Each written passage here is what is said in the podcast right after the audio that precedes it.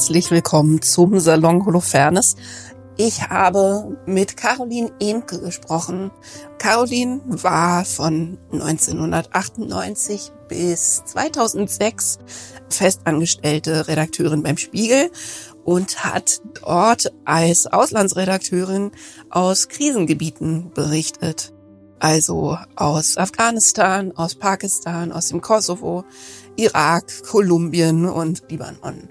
Sie hat diese Jahre, diese Erfahrungen, die sie da gemacht hat in diesen Gebieten, in ein ganz tolles Buch übersetzt. Dieser Podcast ist wie immer gesponsert von meinen Patrons drüben auf Patreon www.patreon.com slash Judith Holofernes.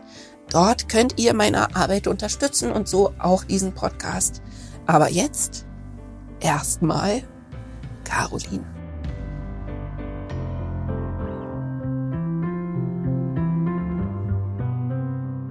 Jetzt habe ich mir alles verkniffen gerade nachzufragen. Ja. Weil ich wollte eigentlich ganz anders anfangen, aber jetzt, wo du es gerade gesagt hast, müssen wir unbedingt darüber reden, dass du gerade gesagt hast, du wärst total viel lieber Musikerin ja. als Autorin. Eindeutig. Äh, ich, also äh, äh, anders als du weiß ich natürlich gar nicht, was das tatsächlich heißt. Mhm. Ähm, aber meine Vorstellung davon oder meine Fantasie zumindest ist, dass es anders beglückend ist, weil es eben Menschen ja anders berührt oder anders glücklich macht oder froh macht. Und ich glaube, dass hm. du mit Texten natürlich Menschen berühren kannst mhm. und dass Texte auch für LeserInnen wichtig sein können, dass die auch hilfreich sein können vielleicht. Aber so wie ich mir das jetzt bei Konzerten vorstelle, dass es, dass es Menschen beglückt, ähm, ist, glaube ich, seltener der Fall. Zumindest wenn man jetzt mhm. so Themen hat wie ich. Also man hat natürlich, ja, man hat selten, dass Leute so die Feuerzeuge auspacken und ähm, genau Feuerzeuge auspacken hatte ich noch nie. ja, äh, es wäre, das wäre jetzt natürlich mal wirklich großes Kino, ja, wenn ich irgendwo lesen würde und es würden Leute Feuerzeuge auspacken. Aber ich finde es so lustig, weil ich natürlich ähm, jahrelang vom Schriftstellerinnenleben geträumt habe, weißt du, andersrum. Wirklich? Ja. Ähm, Warum denn? Also ich meine, ich möchte das nicht schmälern, was ich hatte, so, ne? Das stimmt, das ist total beglückend. Also natürlich stimmt es, ja, dass wenn du, ähm, wenn du auf der Bühne stehst und das Feuerzeuge rauskommt, äh, es ist total mh, hm, beglückend und es ist sehr intensiv und so, ne? Und wahrscheinlich wäre ich jetzt schon auch nicht gerne sofort Autorin geworden. So, ich bin schon froh, dass ich das gemacht habe. Aber ich hatte dann eben immer Sehnsucht nach diesem Du meintest ja vorhin auch noch, als wir noch in der Küche standen, ähm, auch weil man das mit Leuten macht. Ja, klar. Und ich, ich habe ich hab immer gedacht, oh, endlich darf ich was alleine machen. Wirklich? Ja. Also das Interessante ja. ist, glaube ich, auch, womit ich es verbinde. Ja, ich verbinde es eben nicht nur mit äh, dem Glück, Musik zu hören, mhm. sondern äh, in diesen Fantasien zumindest auch mit einer ungeheuren Freiheit, die darin besteht, mich artikulieren zu können über Musik. Was, also vermute ich, musst du jetzt sagen, ob das auch tatsächlich sich so anfühlt, aber ähm, das wiederum habe ich natürlich eigentlich beim Schreiben.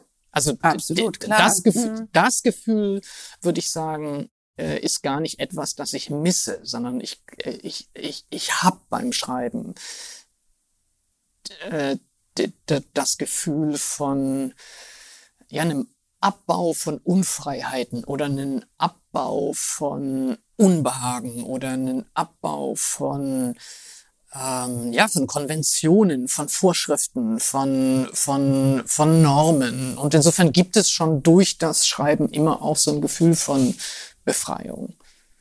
Das ist total interessant, weil ich habe ähm, ich hatte das damals gelesen und habe jetzt noch mal reingelesen, ist ähm, von den Kriegen. Mhm. Ne? Und da ist mir noch mal aufgefallen, dass ich das Gefühl hatte, dass ähm, also damals habe ich da nicht so drauf geachtet, ne, weil natürlich die Geschichten, also das, was du erzählst, sehr im Vordergrund stand. Mhm. So, ne? Und dieses Mal habe ich nochmal anders drauf geguckt und habe gedacht, ja, sie schreibt einfach auch unheimlich schön mhm. ne? und auch unheimlich musikalisch äh, ne, also Mhm. mh, liest sich irgendwie musikalisch Ja. sozusagen, auch wenn es eben um unheimlich schwere Dinge geht. Mhm. Und das hat mich dann unheimlich interessiert, ob du denn eigentlich, wenn man mal zurückgeht in die Zeit, bevor du dir ausgesucht hast, worüber du schreiben würdest, Mhm. ja, ob du diesen Zugang zur Sprache schon hattest. Also, dass du, dass du so das genossen hast oder weißt du, Du meinst so, jetzt in meinem eigenen Lebenszeit Ja. oder bei einem konkreten Text? Nee, weil in deiner eigenen, also in deiner Ach so. Lebenszeit, als du angefangen hast, so äh, zu merken, dass du jemand bist, der schreibt, aber noch nicht gesagt hattest, ich schreibe über das und das, sondern irgendwie als Teenager oder ganz junge Person. Ja, das ist eine gute Frage und ich vermute, dass es andere Menschen gibt, die darauf sofort antworten können. Nein, nein, bestimmt nicht. Ist Und wahrscheinlich ich abwegig. würde sagen, dass ich vermutlich bis heute gar nicht wirklich begriffen habe, dass ich also sowas Dass wie Autor nein, dass ich nein, komischerweise, dass ich schreibe, würde ich schon sagen, aber dass daraus ein Leben geworden ist. Also, dass ich Hm. wirklich Autorin bin. Ja, Hm. das ähm, war so jenseits meiner Vorstellungswelt, als ich Hm. Teenagerin war. Ich, also ich kannte gar keine, ich, ich kannte gar nicht Menschen, die Äh, KünstlerInnen sind oder die eben oder MusikerInnen sind oder die eben AutorInnen sind. Das, also es- das, das etwas, was ich natürlich schon sagen würde, natürlich äh, habe ich sehr früh schon über das Schreiben Schmerz abgebaut. Oder ich habe, glaube so ich, über Tagebuch schreiben ja, oder hm, so. ich und ich glaube auch, ich habe sehr früh über das Schreiben Dinge, die mich umtreiben, versucht äh, besser zu verstehen oder Mhm. auch ihnen, also so ein bisschen wie beim Rumpelstilzchen, ähm, den Bann zu nehmen, Ja. ja, oder, oder, oder die Macht von Dingen, die einem Angst machen oder die einen verstören, ähm, äh, zu nehmen, dadurch, dass man sie sich analytisch mit der Sprache aneignet oder eben oder dekonstruiert, würde man jetzt heutzutage sagen. Ja, hätte ich natürlich jetzt als Teenager nicht Nicht gesagt. gewusst, ja. ja.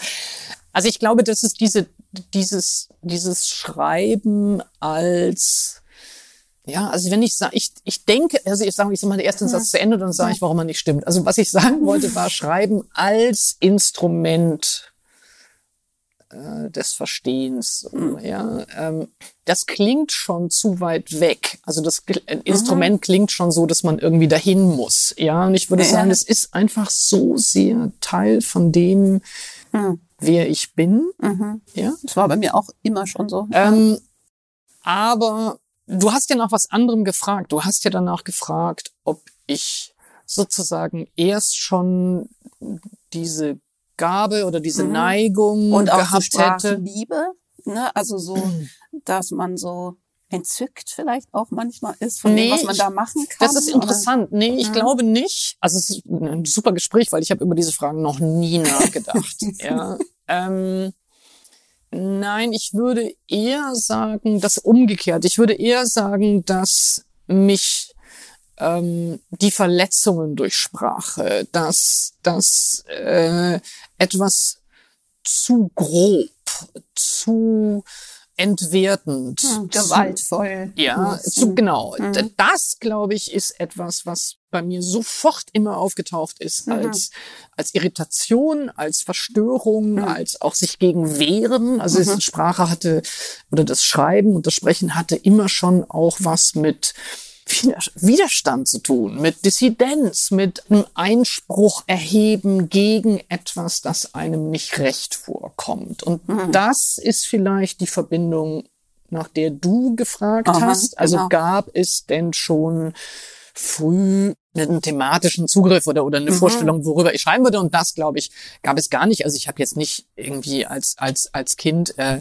im Wald gesessen und darüber nachgedacht, äh, ich möchte unbedingt gerne über Gewaltphänomene schreiben. Mensch, Krustin, Also, dann schreibe ich immer über Gewalt. Genau, also das, das gab's nicht. Ähm, aber es gab eben, glaube ich, auch überhaupt gar nicht einen solchen Moment, an dem ich etwas entschieden hätte, sondern ich würde eher sagen, dass ich Ja, dass das so mich getrieben hat, so Mhm. ein bisschen. Und ja, also ich, ich, ich glaube, wenn du jetzt auch von den Kriegen ansprichst, also das, was sicherlich äh, bei diesen Reisen in Krisenregionen als Motiv oder als Thema immer auftauchte, was es schon früh gab, war ähm, Ausgrenzungsmechanismen. Ja, wie einzelne Menschen aussortiert werden, wie sie in Gruppen äh, verklumpt werden, wie sie als andere konstruiert werden. Wie das, das Mhm. war als Thema schon sehr, sehr, sehr, sehr früh. Und das dann auch damals schon, sagen wir mal, in Form von irgendwie Aufsätzen oder so? Oder hast du das früher äh, immer für dich selbst irgendwie als Instrument, so tagebuchmäßig, äh, Nö, privat? also Nee, also ich, also ich Ja. glaube, ich habe genauso schlecht gedichtet. Mhm. Also ich habe, also was, was, was, ja, möchte man ja im, im, im, im, im Erwachsenenalter nie wieder dran erinnert werden, äh, äh, was man als Teenager so äh, äh, geschrieben hat. Nee, also es ist nicht so, dass ich jetzt ähm, ganz früh schon groß äh, Texte verfasst hätte, jenseits von dem, was jetzt, glaube ich, irgendwie jeder macht.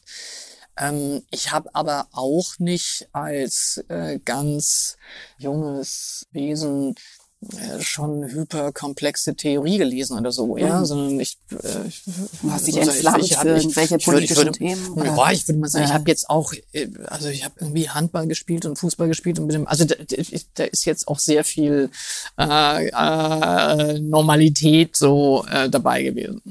Aber ich glaube, was mich eben auch interessiert, ist, wenn du sagst, du kannst das eigentlich immer noch gar nicht so wahrnehmen, dass du Autorin bist. Genau das habe ich mich gefragt beim Lesen, weißt du, Ah. ich, wo, wo ich gedacht habe, ob du dich eigentlich als Künstlerin auch siehst.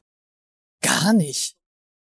Okay, Ja, du würdest doch sagen, du bist Künstlerin. ja, Genau. Und das war auch immer schon klar. eigentlich schon. Also mit äh, mit allem Hadern und so, ne, was da dazu gehört, dass äh, ich dann versucht habe, irgendwas, ich habe dann versucht, Ist es gut genug zu oder ist- um irgendwie zu beweisen, dass ich beide Füße am Boden habe und so, ne. Aber eigentlich war mir das völlig klar. Und das macht sich für dich fest an dem kreativen Prozess Ja, des Schreibens. genau. Und deswegen würde ich nämlich natürlich sagen, völlig selbstverständlich, dass du auch Künstlerin bist. Meine spontane Reaktion ist genau die, die, die ich Fall. auch hatte. Also zunächst einmal zu sagen, nein, auf gar keinen Fall. Und ich würde auch erst mal sagen, dass ich überhaupt nicht kreativ bin. Also die, ich, es ist ausgeschlossen, ah, komplett ausgeschlossen, dass ich eine eine eine Erzähl eine Novelle sch schreiben würde, ohne sozusagen das Material aus etwas zu nehmen, was ich beobachtet oder erlebt oder oder, oder gelesen habe. Oder so. Also ich verfüge über wirklich nahezu gar keine Fantasie. Kurz für die HörerInnen, äh, Podcast-Host grinst die ganze Zeit breit und Ja. zeigt mimisch äh, bedingtes Einverständnis. Ja, äh, genau. äh, äh, Hund hat sich auch vom Acker gemacht schon. Der, also sozusagen mit jemandem, die keine Fantasie hat, möchtest du gar nichts zu tun haben. Ähm, also das wäre jetzt die, das wäre erstmal eine, glaube ich, einigermaßen realistische Selbstbeschreibung. Aber da Und ganz kurz einhakend, ich habe jetzt auch drei Jahre lang nur über mein eigenes Leben geschrieben und Dinge, die so wirklich passiert sind. Ja, Hätte aber jetzt nicht in Frage gestellt, dass es eine künstlerische Akt. ja, aber du Das- schreibst dann schon aus dem Selbstverständnis einer Künstlerin heraus, glaube ich. Und ich würde schon sagen, in aller äh, äh, hoffentlich angemessenen Demut, ähm, äh, dass das Schreiben selber natürlich ein Boah, echt, Mann, das, das, fällt, also es fällt einem, nee, das fällt mir wahnsinnig schwer, weil es so klingt, als würde ich was anderes tun, als ich tue. Also natürlich geht's darum, die richtigen Worte sozusagen zu finden, um Realität möglichst gut abzubilden. Genau, oder? also, also, natür also natürlich geht es, äh, also jetzt, ich würde jetzt Mhm. mal sagen, in unterschiedlichen Büchern, äh, äh, äh, sagen wir mal so, das, das kann ich vielleicht besser sagen. Also ich Mhm. würde sagen, zwischen dem Genre der Reportage, mhm. die ein journalistisches Format ist, ähm, in meinem Fall dann eben meistens Auslandsreportagen, meistens Krisenregionen, mhm. ist das alles domini die, die alles dominierende Aufgabe ist, gerecht zu sein mhm. zu dieser Wirklichkeit, mhm. wie ich sie hoffentlich möglichst genau äh, wahrgenommen habe. Immer im Wissen darum, dass man Fehler macht, dass man Fehleinschätzungen hat, dass es natürlich nur ein Ausschnitt mhm. ist, den man sieht. Ja, so. Also da ist, glaube ich, dass das zentrale Motiv ist erstmal, ähm, dass es zutrifft. Mhm. Die Verantwortung dafür. Genau das abzubilden für Genau, also das ist, das, ist, das ist für diejenigen, die es nicht erlebt haben, nachvollziehbar ist und dass sie sich in eine mhm. Gegend, in einen Kontext, in einen Konflikt, in Personen hineinversetzen können, in die sie sich eigentlich nicht hineinversetzen wollen. Ja. Ja, so. Und und darin liegt natürlich eine Übersetzungsleistung. Und das ist vielleicht das, was am ehesten äh, dann die Anforderungen ans Literarische oder eben ans Kreative sind. Mhm. Wie gelingt es, also, oder was muss ich herstellen, damit diese Erfahrung verstehbar ist, mhm. ohne dass die Menschen da sind, wo ich bin gerade. Mhm. Ja. Und und natürlich würde ich sagen, es gibt halt irgendwie auch bessere und schlechtere Reportagen. Ja, ja? also insofern natürlich ja gibt, also ich, ich würde. Du bist ja kein Fotoapparat. Nein, ich bin Verstehst kein Foto, und auch der Fotoapparat ist ja. natürlich eine Setzung und, mhm, und, genau. und stellt was her, mhm. ja.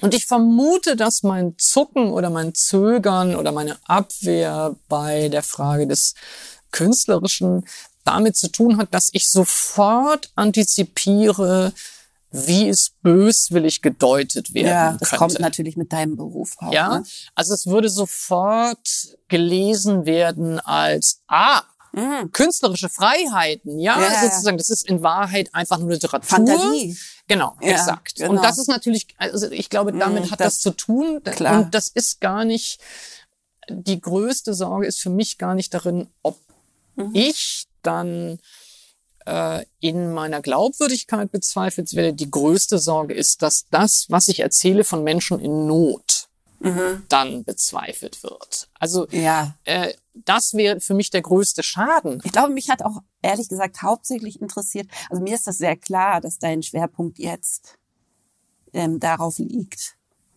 Natürlich, also die Entscheidungen, die du fällst, sind äh, kreative Entscheidungen. Ne? Die Entscheidungen, die du fällst, wie du was äh, sichtbar und nachfühlbar machst. Das genau. würde ich sagen, ist genau. eine absolut eine kreative Entscheidung. Aber mir ist es völlig klar, dass jetzt was anderes im Vordergrund steht. Ich habe mich nur, äh, weil ich die Sprache so schön fand, also in ihrer, ne, also trotz des grausamen Sujets ja. sozusagen, ja, ähm, hatte ich mich einfach gefragt, ob das eigentlich vorher da war, dieses Talent, und sich dann dieses Zuhause gesucht hat. Das ist eine, also ich mhm. vermute, mhm. ähm, äh, das ist vorher da gewesen. Mhm. Aber ähm, für mich war das Schreiben in einem journalistischen Kontext, also was ich ja eine Weile lang hauptberuflich gemacht habe, mhm. jetzt ist es eher Bücher schreiben mhm. und andere Sachen machen, aber ähm, in dem journalistischen Kontext, glaube ich, war die große Schwierigkeit für mich, dass da eine ganz bestimmte Vorstellung von, wie journalistische Texte äh, zu klingen haben, wie Reportagen zu klingen haben oder hätten. Und wenn du so willst, ich musste, zunächst wurde mir etwas beigebracht, was mir so in der Form nicht liegt. Mhm. Und ich musste es wieder verlernen. Also ich musste verlernen, wie die Erwartungen aus einem Mainstream-Journalismus oder einem konventionellen Journalismus oder einem Nachrichtenjournalismus, ähm, was die für Erwartungen stellen. Und das von den Kriegen war sozusagen die erste Befreiung heraus, war aber eben auch nie, also nie geplant als Veröffentlichung, sondern es mhm. waren tatsächlich Briefe an Freunde. Ja. ja. Ähm, und in den Briefen konnte ich mir erst wieder meine eigene Sprache und meine eigene Form auch des Nachdenkens. Es ist ja gar nicht nur eine Frage, in Anführungsstrichen, ähm, des Literarischen oder nicht nur eine Frage der, der jetzt Kreativität, sondern es ist da ja auch das äh, eine Form zu finden, wie ich würde sagen, ein subjektiver Essay oder, oder eben äh, ein subjektives, reflektierendes Mhm. Beschreiben, nicht nur von eben Krisenregionen oder von, von, von der Gewalt, die man dort erlebt, sondern das auch mit darüber nachzudenken, was es mit einem selber macht, was es mit der Person macht, die sich da bewegt, was es mit der Person macht, die da schaut und als mutmaßlich objektiv distanziert äh, äh, klingen soll, ja. Und das war im Grunde genommen, also das für mich war das Schreiben von Briefen und dann eben nachher von Büchern eine Wiederaneignung, wenn du so willst, von dem, wie ich eigentlich als Philosophin sozusagen trainiert bin Ja, zu denken. nachzudenken über, Über- Ernährung, Genau. Schreiben und äh, ja. Genau, Mhm. genau. Und ähm, und ich würde sagen, es hat sich dann auch vielleicht für unterschiedliche Bücher hat das Maß an Kreativität oder an Freiheit oder an literarischem äh, hat sich auch total verändert. Also es gibt Texte, bei denen das ähm, sehr viel, also ich würde jetzt sagen, das, das, Buch, das ich geschrieben habe über Homosexualität, Das über. Begehren, genau. Ja, aber Ja, da ist auch ganz so. viel Erzähl, also da ist ganz viel Erzählung drin, so, ja. Und dann gibt es, also gegen den Hass, würde ich sagen, ist sehr viel äh, essayistischer, sehr Ja. viel philosophischer. Also insofern, es hängt von den Texten ab und es hängt, glaube ich, auch von den Aufgaben ab, die sich mir da jeweils stellen. Aber das ist vermutlich so, wie du bei, also wie du ja auch beim Schreiben von Musiktexten ihnen nochmal natürlich durch die Musik dann selber eine ganz andere, äh, also nicht nur eine Klangfarbe, sondern aber eben auch eine andere Wirkung gibst. ne? Absolut, genau. Ja. Und ähm, hast du dann, also ich weiß, es ist, naja, warte, ich muss anders anfangen. Nee, also, mal- mal- also Ich muss anders anfangen, ich muss anders, ich muss jetzt selber nachdenken, weil es tatsächlich für mich auch so, ist ja schön, dass du jetzt auch Äh, mal nachdenken musst und nicht nur ich hier irgendwie rumstotter. na, weil das, was ich jetzt eigentlich erstens kurz sagen wollte, ist was, von dem ich weiß, dass es ähm, vielen Leuten vielleicht auch komisch aufstößt oder so. Aber ich würde mir meinen Journalismus fast immer so wünschen. Weißt du? Ich, also, ich sag absichtlich fast immer, aber so, ich, diese, was du sagst, was du vielleicht dann auch gelernt hast, als du, ne, da, als du sozusagen da, das gelernt hast, ähm, dieser Anspruch, dass, äh, ja, ultra distanzierten Beobachtens Genau. und Wiedergebens, ne, da habe ich das Gefühl, das hat sich auch so ein bisschen überholt. Und ich, äh, oder zumindest gibt es Alternativen. Ja. Ne? Oder ne, es gibt Ja. einfach Leute, die das anders machen und die das sehr erfolgreich und schön anders machen. Und das ist ja teilweise dann auch zum Beispiel im Musikjournalismus so gewesen, wo ich finde, dass das überhaupt nichts verloren hat. Das einfach so als Gestus, ja, so eine Art ähm, äh, ja, Unfehlbarkeit oder Nüchternheit, äh, Distanz formuliert wurde, die finde ich also bei Musik völlig absurd ist. Kann, das zu behaupten ist völlig irre so, ne? Und ich immer denke, wenn ich Musikjournalismus lese, dann möchte ich eigentlich vorher wissen, wer da zu mir spricht. Dann möchte Ah ich ja. wissen, was, Ah ja. was, ich sage jetzt, ich verbessere das eher mal nicht, weil es tatsächlich immer noch fast nur Männer sind. Ich möchte dann wissen, was die Person für Bei, Musik hört. bei Menschen, die dich interviewt haben oder bei Menschen, die über deine Musik schreiben? Beides. Ja, okay. Beides. Also äh, vor allem, also ich meine jetzt gar nicht, wenn es um mich geht, auch nur, ne, sondern wenn ich sowas lese. Also ich muss sagen, bei dir ist ja auch vergleichsweise gut gelaufen. Ist ja, ganz würde ich mal sagen. Also Ist nee, also ist jetzt ja, also aber auch nicht nur. Also nicht, ähm, äh, natürlich so eine Empfindlichkeit kommt bestimmt daher, dass ich da äh, Skin in the Game habe sozusagen. Mhm. Wenn ich jetzt was lese über irgendjemand, Adele, ja, ja, dann denke ich immer, ich würde gerne wissen, was diese schreibende Person mag. Am liebsten würde ich wissen, was sie für Serien guckt, okay.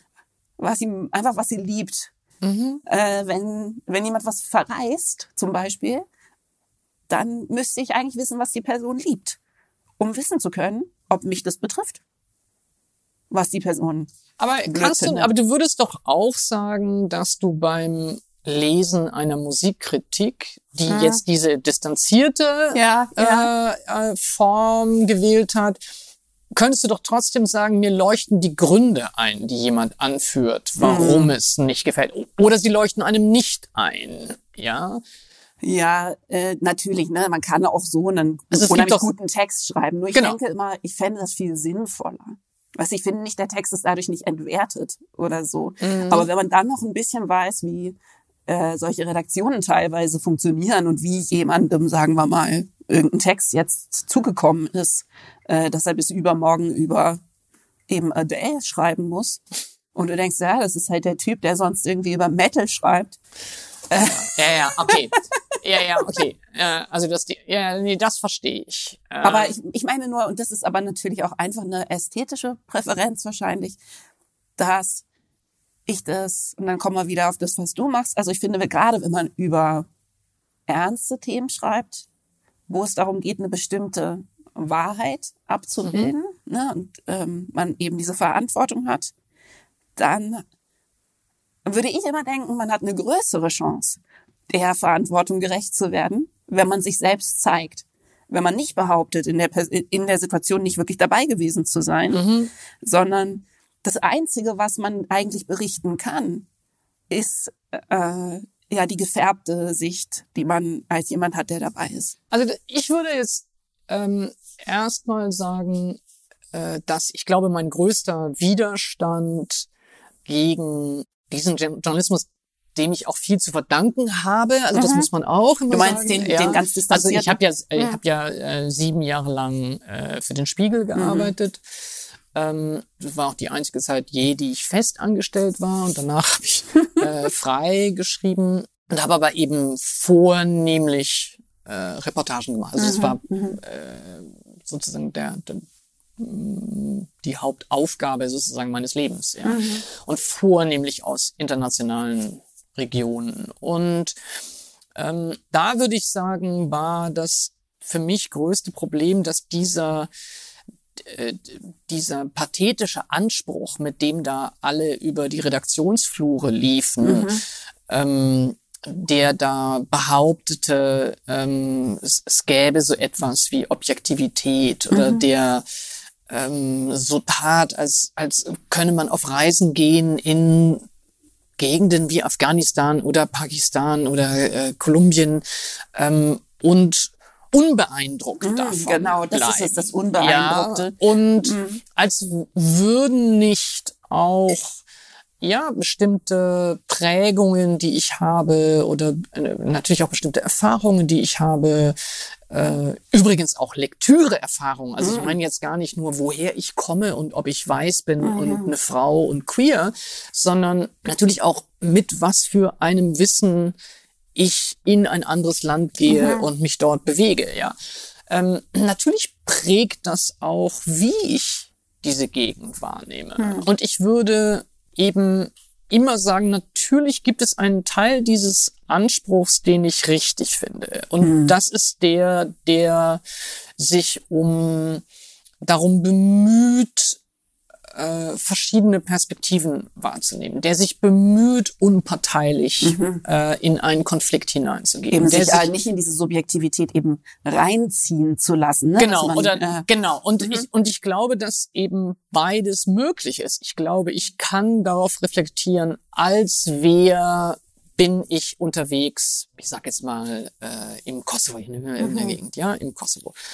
Und auch was macht das mit mir ausgesetzt zu sein diesen Bildzumutungen, ja, Mhm. und und was macht das mit mir ausgesetzt zu sein äh, in Gesprächen mit komplett traumatisierten Menschen äh, und zu versuchen zu verstehen, was ihnen widerfahren ist, wenn die Geschichten selber dann ja natürlich auch unterbrochen sind äh, durch Tränen ähm, äh, rückwärts erzählt wird ja was, also was macht das mit mir?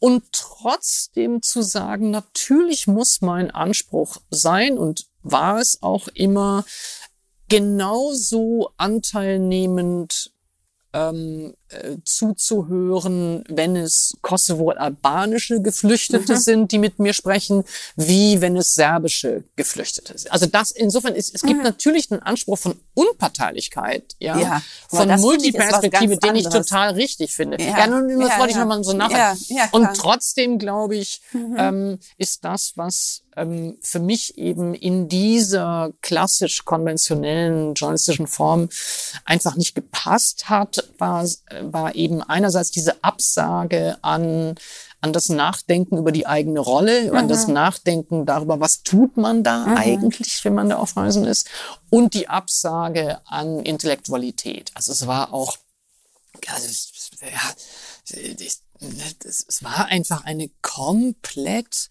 anti-intellektuelle ähm, Welt. Interessant. Ja, und äh, inwiefern? Also oh, ich weiß äh, gar nicht, wo ich anfangen soll. ja, finde ja. ich aber interessant. Äh, ja, also so, also und ganz, so, ganz so, kurz, also nochmal auf eine andere Art als das in einer anderen Reportageabteilung gewesen.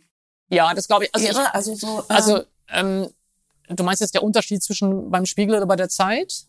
Ja, zum nee, das ist schon ein riesen, das ist schon definitiv ein großer Unterschied. Also mhm. es war schon mhm. äh, sehr, sehr viel leichter für mich, ähm, als ich dann irgendwann angefangen habe, als freie mhm. Autorin zu schreiben und dann eben ähm, das war allerdings auch nach der Veröffentlichung von, von den Kriegen. Also in die ich, mhm.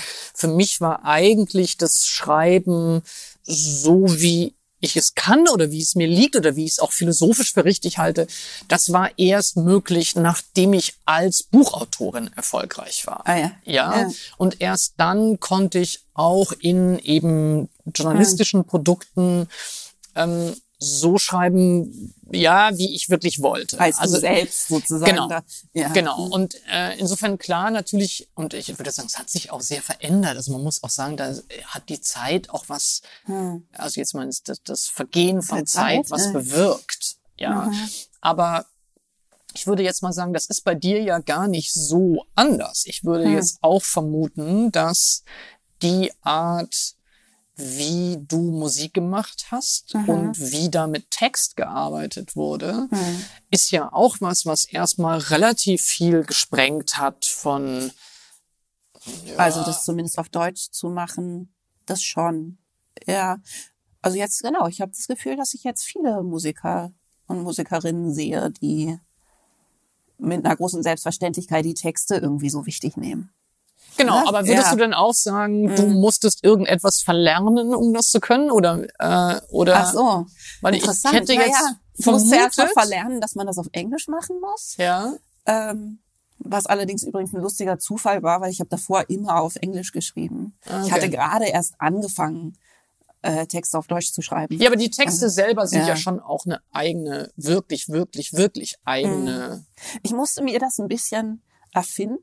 Genau. Und ich muss das mir so, okay. ein bisschen zusammensetzen. Ja. Aus äh, eben, ja, genau, ja, genau stimmt. Nee. Aus anderen Vorbildern, die aber sozusagen immer nur einen Teilbereich davon Ganz abgedeckt genau. haben. Man, man sucht sich so. einen Teil davon, habe ich mir dann bei beim Hip-Hop gesucht, mhm. ja, wo ich mhm. dachte, okay, da darf man das offensichtlich, mhm. aber äh, mit einer Gesangsmelodie darf man es nicht.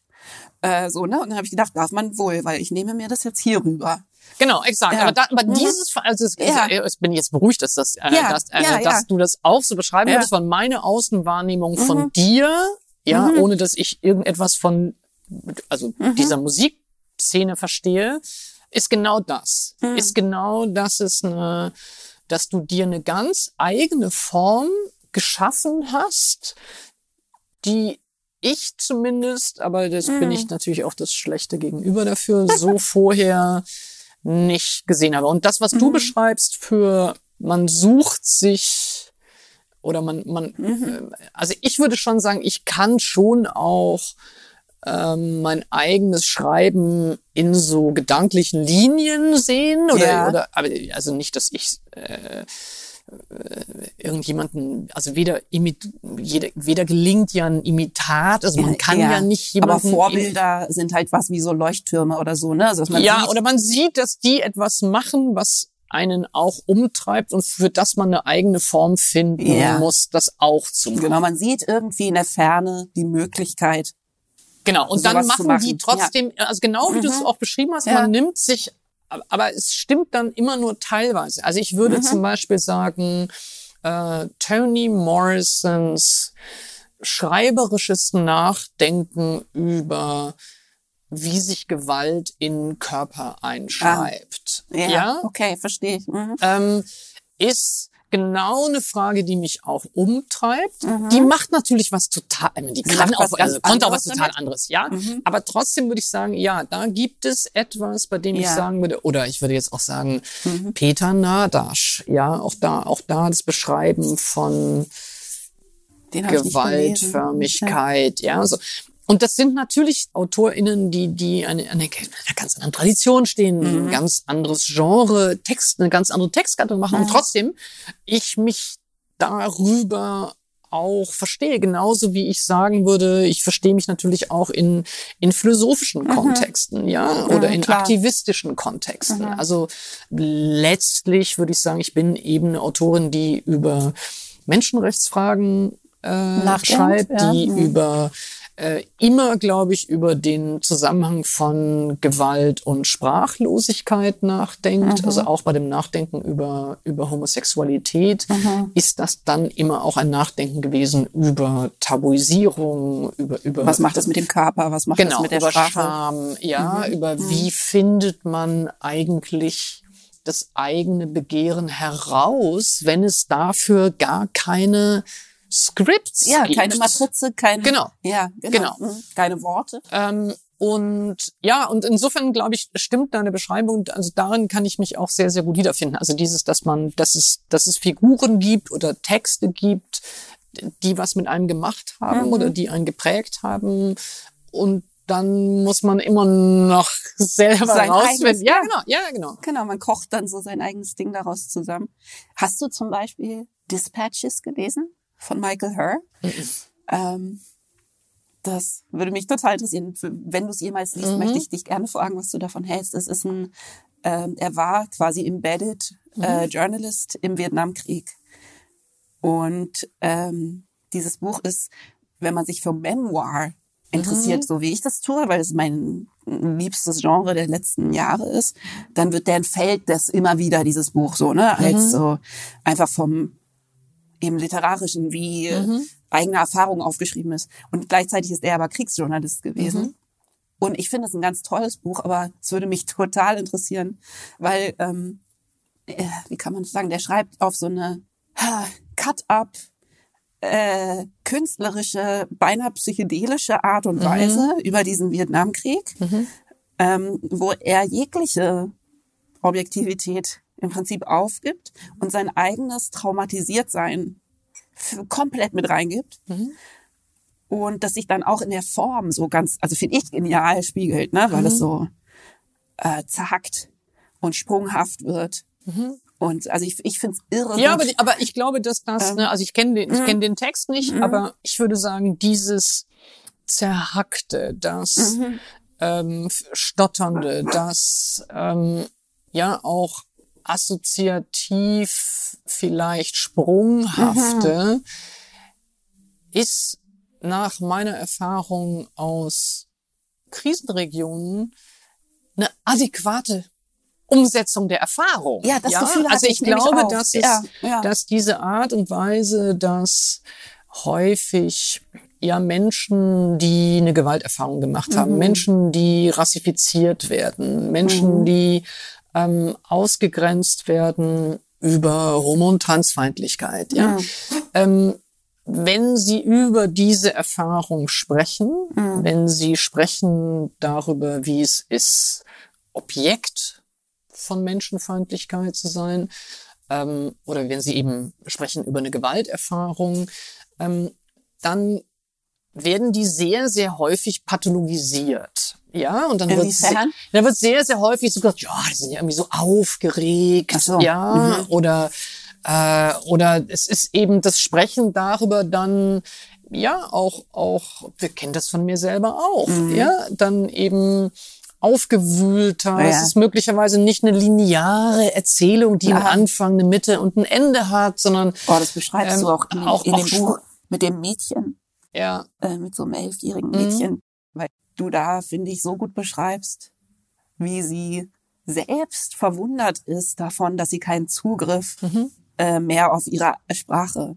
hat. Ja, Ne? und, und ich glaube, dass, also was, äh, dass diese Art von verstörtem Sprechen, Mhm. ja, ist eben nicht ein Hinweis darauf, dass diese Person äh, irgendwie verstört wäre, Mhm. sondern die Erfahrung, die die gemacht haben, ist verstört. Also, äh, Ja. ja, und deswegen finde Ja. ich, äh, also, äh, in einer bestimmten Weise könnte man auch sagen, es, ist, es kann auch total inadäquat sein, einen ganz nüchtern, so erzählerischen Text so zu bauen, als erkennte man nicht Mhm. den Schmerz, der ihnen zugefügt worden ist, in ihnen noch an. Ja, und trotz, halt, ne? Also, Genau, und trotzdem darf es natürlich nicht, also ich finde, es muss so eine, es muss eben ähm, eine Mischung sein von ähm, einer Beschreibung, die die sozusagen rekonstruiert, was geschehen ist. Also du Mhm. willst, es, es darf jetzt nicht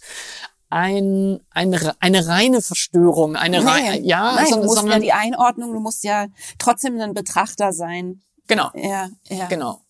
Und ich würde auf einer bestimmten Ebene würde ich sagen, also die, die, die, die Zeit dieser, äh, dieses Reisen in Krisenregions, die ist bei mir ja schon eine Weile, Schon eine Weile her. her, ja. Und trotzdem sind diese Fragen geblieben. Mhm. Ja, also die Fragen, die geblieben sind und die ich auch, also jetzt in der Gegenwart immer wieder erlebe, äh, dieses Diskreditieren von ähm, Menschen, die eben Gewalterfahrung haben. Mhm. Das Diskreditieren von Menschen, die Angst, die, die Angst haben Mhm. auf der Straße, in der Öffentlichkeit, ja, äh, weil sie eben äh, ja mit rassistischen Bedrohungen, mit, mit rassistischer Gewalt rechnen müssen, weil Oder sie mit Silvester Angst macht, weil, weil bei sie ihr- homo- Ja. und transfeindliche Gewalt Mhm. Also und und Mhm. äh, das glaube ich dafür äh, würde ich gern mein Schreiben sozusagen in den Dienst stellen. Ja, Ja. dass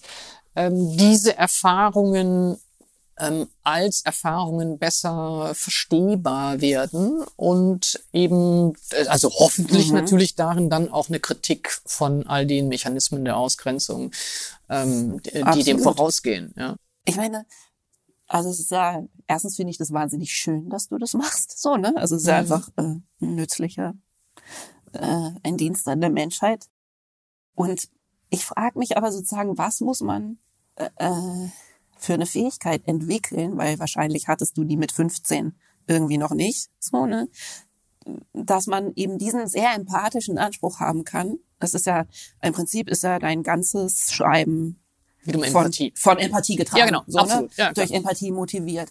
Und dann sich in diese Situation zu begeben, äh, wo man eigentlich, wenn man empathisch bleibt, ja, also auch im Sinne von, also ich weiß nicht, im Buddhismus wird natürlich unter, wird zum Beispiel unterschieden zwischen Mitleid und Mitgefühl. Ja. So, ne? Ja. Und äh, das ist mir sozusagen klar, ne, dass man irgendwie schaffen muss, nicht ins Mitleid zu Mhm. gehen, sondern im Mitgefühl zu bleiben.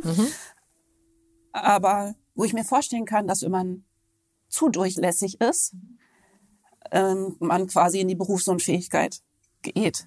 Ja, ich würde ganz gerne zwei Sachen rausnehmen. Das erste ist die Frage, äh, was muss man eigentlich mitbringen, wenn man sowas macht, ja? Mhm. Und da würde ich immer so ein bisschen sagen, ich halte das für total normal, völlig selbstverständlich. Also ich finde Mhm. die Befragung von Menschen, die sich in irgendeiner Weise empathisch Nö, Empathie finde ich halt für ja? überlebenswichtig, klar. Ja, ja, aber ich, ja. Ja. ich glaube, wir sind inzwischen schon in einer, äh, in einer öffentlichen äh, Situation, in der immer nur diejenigen sich befragen lassen müssen, die Empathie für selbstverständlich halten und nicht diejenigen, Ja. ja, Ja. die irgendwie Ablehnung, äh, Hass, äh, Rassismus als als ja, ja. Sorge Mhm, äh, genau. äh, maskieren können. Ja, ja, also deswegen Gleichgültigkeit. ja, und es Als- wird, ja, und es wird mhm. sozusagen Abwehr und Frauenfeindlichkeit, mhm. äh, Machismo, Antisemitismus, mhm. Rassismus wird so, als ob das eine natürliche Konstante ja. wäre. Ja. ja, und als ob das irgend so eine Grund ja. Grundzug des Menschlichen wäre, für den es gar keine Rechtfertigung mehr bräuchte. Aber das Wohingegen ja diejenigen, ja, die äh, sozusagen einer na, na halbwegs, also halbwegs normalen Humanität das Wort reden, die müssen sich dauernd erklären.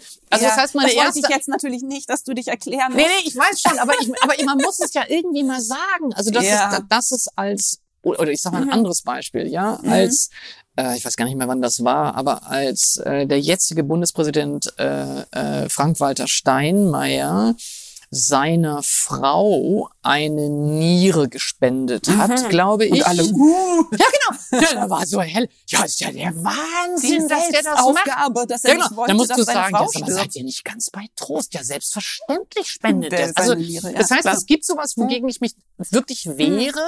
Also nicht, weil ich das dir unterstelle, sondern ja. ähm, wo ich, wo ich äh, sehr, sehr gerne würde, dass es uns gelänge, das umzudrehen. Absolut. Ja, dass man, dass man sagt, was ist ähm, los mit dir? Aber weißt du, so, also, also ganz, ganz kurz nur, um ja. die Frage sozusagen nochmal ähm, klarer, ganz äh, richtig klar zu kriegen. Worum es mir dabei geht, ist, ich finde die Empathie äh, absolut die grundlogischste Reaktion auf die Welt. Ja. Nur, wenn ich jetzt denke, dass du gleichzeitig in deinem speziellen Beruf ja. jetzt den Anspruch hast, ähm, da diese unheimlich schwierige Balance zu halten zwischen mhm. eigenem Berührtsein mhm und äh, äh, ähm, wiedergeben. Ne? So. Mhm. Ich finde das schon eine außergewöhnliche Leistung.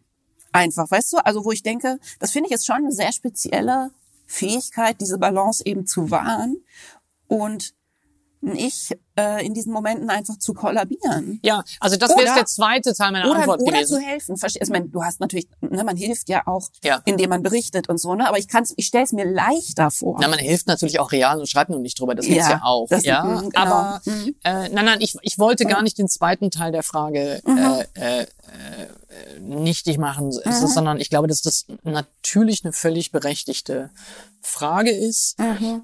Und ich darauf auch keine gute Antwort habe. Hm. Also ich würde sagen, natürlich bringt mich die Wut mhm. und das Entsetzen mhm. über das, was Menschen einander antun. Und mhm. die letzten Jahre habe ich mich ja weniger mit dem, was in anderen Ländern passiert, sondern mehr mit dem, was ähm, äh, hier, hier, in Europa passiert, und was hier äh, mhm. in dieser Gesellschaft passiert, beschäftigt. Mhm. Natürlich äh, ist diese Wut, äh, diese mhm. Wut, ja, und natürlich ist das unbedingt verhindern wollen. Mhm. Dass, Dringlichkeit. Ja, genau. Einfach, also, dass so eine mhm. Menschenverachtung mhm.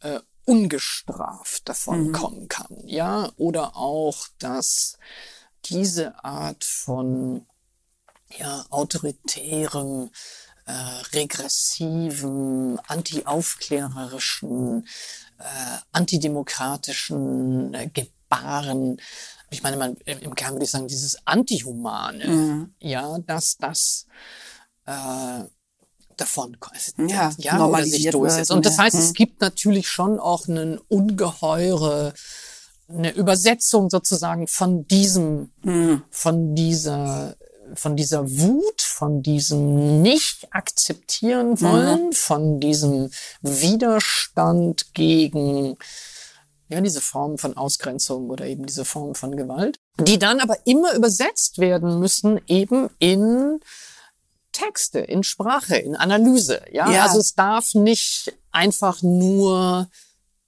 destruktiv verzweifelt sein, ja, sondern aus der eigenen Verzweiflung, aus der eigenen Wut, aus dem Einspruch erheben mhm. wollen, muss sich etwas ähm, sozusagen ergeben. Und trotzdem weiß ich natürlich genau, was du meinst. Und, und, und wenn du mich fragst, gibt es Tage, an denen mir alles zu viel ist? Mhm. Ja, klar. Gibt es Tage, an denen ich denke, ich möchte einfach wirklich nicht mehr mich in diese Öffentlichkeit stellen, um Mhm. dann angefochten zu werden. Und ich möchte auch nicht mich immer mit diesen Themen beschäftigen. Also klar, Dass du Klar. denkst, ich möchte ein Musical schreiben. Ja, Oder- Musical schreiben. Wäre jetzt, okay, das wäre jetzt, das wäre jetzt, äh, äh, das vielleicht Dann nicht, nicht. ja. Aha. Aber nein, ich würde auch sagen, natürlich hat, also ich glaube, das Buch, das mir am allermeisten Freude gemacht hat, im, sowohl im Schreiben als auch dann in, in, in, in, den, der Reaktion in der Reaktion Mhm. war das Buch über das Begehren, weil es Mhm. darin auch am allermeisten eben auch Beschreibungen von Glück, ja, Mhm. Beschreibungen von Lust. Also natürlich Ja. ähm, ist mir auch wichtig, dass in meinem eigenen Tun und in meinem eigenen Schreiben und in meinem eigenen Arbeiten immer noch Raum für ja, eben äh, für Humor, für Ironie, für, für, für, Freude, für, für Freude und Lust ist. Also das Mhm. ist schon auch etwas, was ich glaube, dass es braucht, sonst hältst du das gar nicht, also sonst hältst du das gar nicht aus. War das denn in dem Moment eigentlich eine, äh, sagen wir mal, halbbewusste Entscheidung, dass du gesagt hast, ich schreibe jetzt mal über was, äh, was Nee. mir erstens sehr nah ist, aber was zweitens Nee, Vielleicht nee, das war mir äh, gar, nee, das war äh. mir gar nicht bewusst. Ähm, das hat sich aber jetzt einfach an der, an der, an der Wirkung auf oder an der Wirkung dieses Buches oder wie Menschen auf mich zukommen, die das Buch gelesen haben. Darin habe ich dann einfach noch viel mehr gemerkt, äh, ja, was es auch ausgelöst hat. Ja. Ich hatte, als ich darüber schrieb, war mir klar, ich wollte auf jeden Fall über Homosexualität schreiben, ähm, so dass einerseits die Tabuisierung und die Stigmatisierung und also immer noch ja in vielen Mhm. Ländern Kriminalisierung ähm, darin auftaucht und aber auch das Glück. Ja, Ja, ich wollte ja. Mhm. unbedingt, als ich aufgewachsen bin, wurde über Homosexualität immer nur, äh, also wenn es das überhaupt, Mhm. wenn es das überhaupt irgendwo thematisiert wurde, Mhm. war es eben immer Anlass zur Verzweiflung, Anlass für in Selbstmord. allen Filmen, äh, wo es vorkam, hat sich am Ende einer umgebracht. Genau, exakt. Ja, Ja, Frauen hatten Ja. eigentlich keinen Sex. Also das muss man Ja. auch sagen. Also bei, bei d- dass es sozusagen eine weibliche Sexualität gibt, dass es eine weibliche Mhm. Kam Lust gibt. Mhm. das kam, kam überhaupt gar nicht vor. Und das heißt, dieser Teil war mir, also ich wollte unbedingt, dass es eine selbstbewusste, äh, ja, auch eine gewisse Form von Heiterkeit und eben Lust gibt. So, Mhm. Ja, so ein Aber- Feiern von irgendwie auch so, ne? ja, genau. Ja, Mhm. es geht. Mhm. Ich meine, es, äh, es geht ja auch um Sexualität. Also Ja, insofern, es äh, sollte ja, kein trauriges sollte. Buch sein. Genau, eben. ähm, aber trotzdem, um zurückzukommen zu dem, was du fragst, ja, äh, d- dieses natürlich ist ein hoher Grad an Durchlässigkeit oder auch ein hoher Grad an Empathie.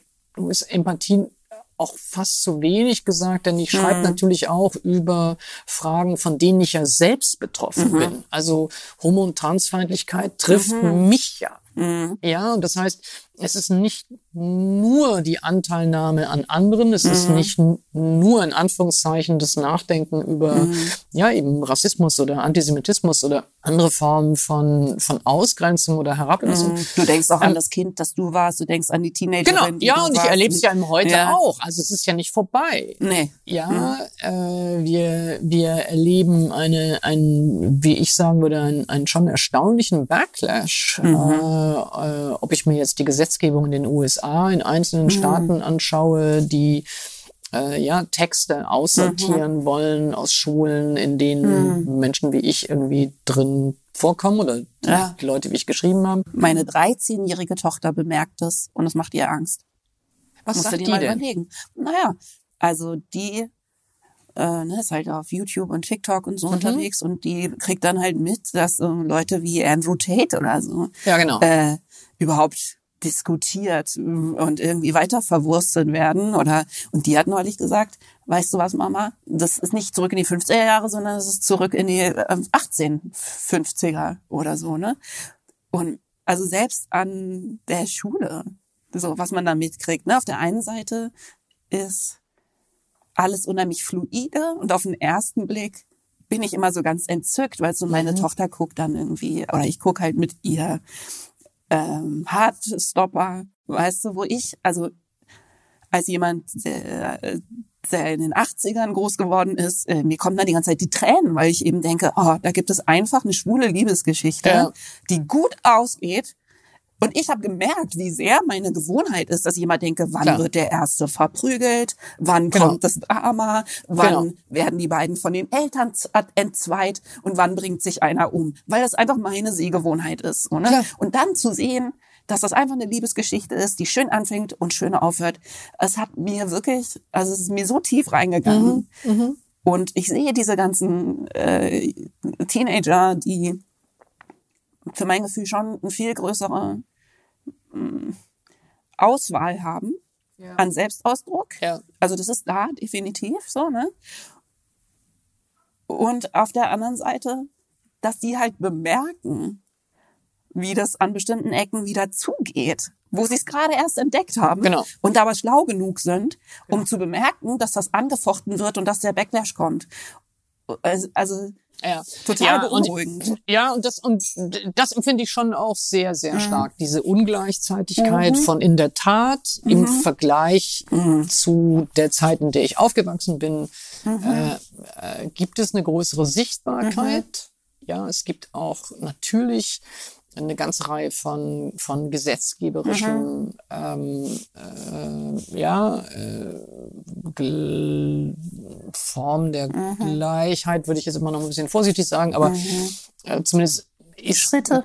ja, ist da viel passiert und trotzdem, Mhm. ähm, glaube ich, darf man nicht naiv sein. Mhm. Ja, wir erleben ähm, wirklich, äh, glaube ich, in sehr vielen Ländern der Welt gleichzeitig äh, eine Zunahme von eben autoritären Bewegungen, von Bewegungen und auch Regimen, die die traditionelle Familie, äh, die traditionelle Vorstellung von Männlichkeit und Weiblichkeit.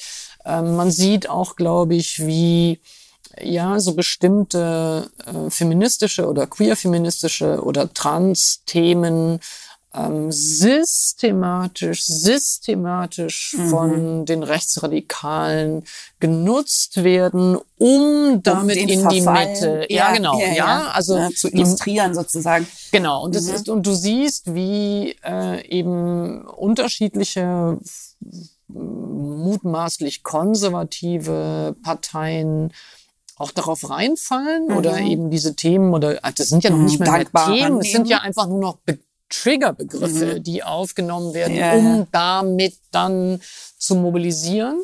Und ähm, das finde ich schon wirklich, wirklich, also nicht nur Mhm. irgendwie analytisch beunruhigend, sondern das finde ich angsteinflößend, wirklich angsteinflößend. Mhm. Aber weißt du was, das äh, toll, dann kann ich dich das endlich fragen und vielleicht kann ich dann Oh Gott. mir deine ich ahne schon, dass Argumente. jetzt eine Frage kommt, die ich, ne, die ich Nein, nee, ich glaube nicht, sondern mir geht es oft so, dass ich manchmal Schwierigkeiten habe, wenn äh, äh, wenn ich argumentieren muss, Mhm. ja, dass oder besser gesagt, also ich werde konfrontiert mit der Argumentation, Mhm.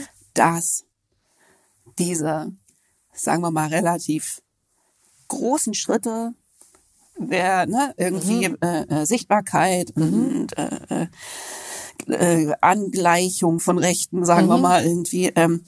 zu schnell sind. dass das zu schnell Ja, ist genau. für die Ja, armen, das liebe für ich die ja. armen, armen Konservativen Mhm. und dass sie dann so total überfordert sind Mhm. äh, und auch, dass ähm, so diese ich kann es kaum aussprechen. Ja, ja. Weil ja, aber das Aber Selbstbewusstsein der Frauen und das jetzt, also zum Beispiel, wenn man jetzt eine Serie guckt, ja, Mhm.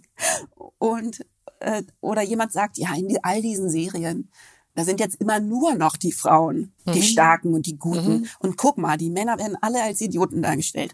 Und äh, kein Wunder, dass dann der Backlash kommt. Und ich finde das so schwierig, weil mir ist irgendwie ganz tief klar, dass das so nicht stimmt. Ja. Also, dass der Backlash nicht daherkommt, dass, also, und erstens, so what? Ja, aber ich meine, äh, so, dass der Ja, Backlash, ich- aber ich glaube, es hat noch nicht mal was miteinander zu tun. Nein, ich glaube auch nicht. Ja. Also ich glaube, also äh, wenn ich das richtig verstehe, Ja. du mö- möchtest möchte wissen, was man darauf sagen soll, was man Ja, sagen. Nein, dir also nur zur ja. Mhm. Beruhigung. Äh, äh, äh, äh, ich gehöre selbstverständlich auch zu denjenigen, die in solchen Gesprächen Mhm. äh, äh, oftmals äh, äh, derart staune über das, was Leute sagen, dass mir auch überhaupt gar nichts einfällt, was man darauf antworten mhm. sollte. Also es gibt schon auch Situationen, äh, äh wo, wo Ansichten geäußert werden, die ich so derart grotesk finde, weil die Voraussetzungen alle nicht stimmen. Ja, ja? und man, man denkt, weiß wo fangen wir an? Genau, es gab doch früher, gab es doch immer bei den Fernsehzeitschriften dieses auf der auf der letzten Seite dieses Original und Fälschung. Kennst mhm. du das noch? Also wo oben so ein Gemälde war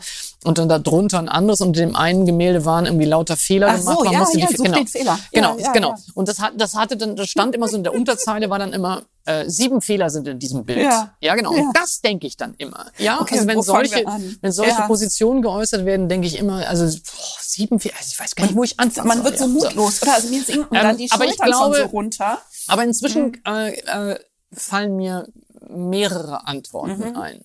Ja, die eine ist, dass es mir ein komplettes Rätsel ist, warum Verschiedenartigkeit mhm. eigentlich als Gefahr wahrgenommen wird. Mhm. Und ich zum Beispiel mhm. kann mich an allen möglichen Praktiken, die mir komplett fremd mhm. wären, ich will nicht gerade sagen erfreuen, aber ich kann, ich, aber mhm. ich kann sie mit Neugierde und mit mhm. Staunen mir anschauen, mhm. ohne dass ich in irgendeiner Weise glaube, dass sie mich in meinem mhm. So-Sein bedrohen. Das ist es ja, ja ne? die Grundannahme, dass überhaupt, was andere Leute machen, Genau. Erstmal also, so direkt mit dir zu tun hätte. Exakt, das ist genau ja, genau der Punkt, ja. ja. Und das mhm. ist so eine ganz merkwürdige, ich würde sagen, Form von Hypochondrie, mhm. ja. Also als ob sofort das andere, was, also keine ja. Jemand trägt ein Kopftuch oder ja, ja, keine Ahnung, jemand macht Schuhplattlern oder mhm. was auch mhm. immer, ja. Warum sollte das meine Art zu sein gefährden? Und deswegen mhm. würde ich immer sagen, jemand, ähm, die, sagen wir mal, wirklich gläubig, also mhm. katholisch fromm ist. Warum sollte eine wirklich fromme Person mhm. in irgendeiner Weise irritiert sein die, über die jemand von jemand anderem. Genau, ja. exakt. Mhm. Ja, so. Ist ja auch so, Und, es gibt ja auch ganz viele Leute, die äh, auf diese Gemeinsamkeiten ausgerichtet sind. Also es gibt ja unheimlich viele auch äh, fromme, gläubige Leute, die sagen, das Herz aller Religionen ist eins und das sehr wohl Exakt. wahrnehmen. Nein, nein, so, also ich, ja. ich, würde, ich würde, also ja. meine Vermutung und auch mhm. meine Erfahrung ist, dass eher Menschen, die überhaupt sich als religiös-musikalisch mhm. verstehen, eher miteinander können, auch wenn die Religion oder Konfession sich unterscheiden, Absolut. als diejenigen, die gar nicht ja. glauben. Ich, ich bin äh, eben Buddhistin, ich kann mich spitzenmäßig mit christlichen Mystikern unterhalten. Mhm. Oder ähm, mhm. genau. Äh, Sufi. Äh, genau, Leute, ohne dass ja, es ja. bei mhm. dir etwas nimmt. Also das ist das mhm. Erste. Also dass ich mhm. gar, dass ich sagen würde, Verschiedenart, mhm. Verschiedenartigkeit ist keine Bedrohung mhm. des eigenen. Das wäre das Erste. Das Zweite, was ich sagen würde, das ist ja das Großartige mhm. an liberalen Demokratien. Das Großartige an liberalen Demokratien ist, dass wir uns nicht mögen müssen. Mhm. Ja, ich muss nur klarkommen. Genau, wir müssen nur akzeptieren, dass die anderen auch in dieser mhm. Gesellschaft leben, solange sie sich eben natürlich auf bestimmte Normen, auf bestimmtes Grundgesetz ja, ja. Äh, äh, ähm, einlassen. Mhm. Aber das heißt, die Erwartung, dass in dem Moment, in dem mir eine Lebensform von jemand anderem nicht einleuchtet oder mhm. möglicherweise auch nicht gefällt, mhm. ja, ähm, oder mir Menschen unsympathisch mhm. sind, ähm, dazu führt, dass ich die nicht mehr in demselben Gemeinwesen haben will. Das mhm. ist mir ein völliges Irgendjemand Rätsel. raus, so ne? Genau. Ist an sich schon. Genau. Es ist mir auch immer zum Beispiel äh, schon in der Antifa mit 14 ist mir das aufgestoßen mit den Nazis raus. Mhm. Muss ich echt sagen. So, ja. ne? Also ich möchte nicht gerne, dass es mehr werden. Ich möchte nicht gerne, ja. dass, also natürlich, ne? Also ich möchte gerne, dass. Nein, ich möchte die Ideologie nicht haben. Nein, ich möchte aber, die Ideologie aber, nicht haben. Ich möchte auch den Handlungsspielraum bitte sehr stark einschränken und so. Aber einfach zu sagen, irgendwas raus.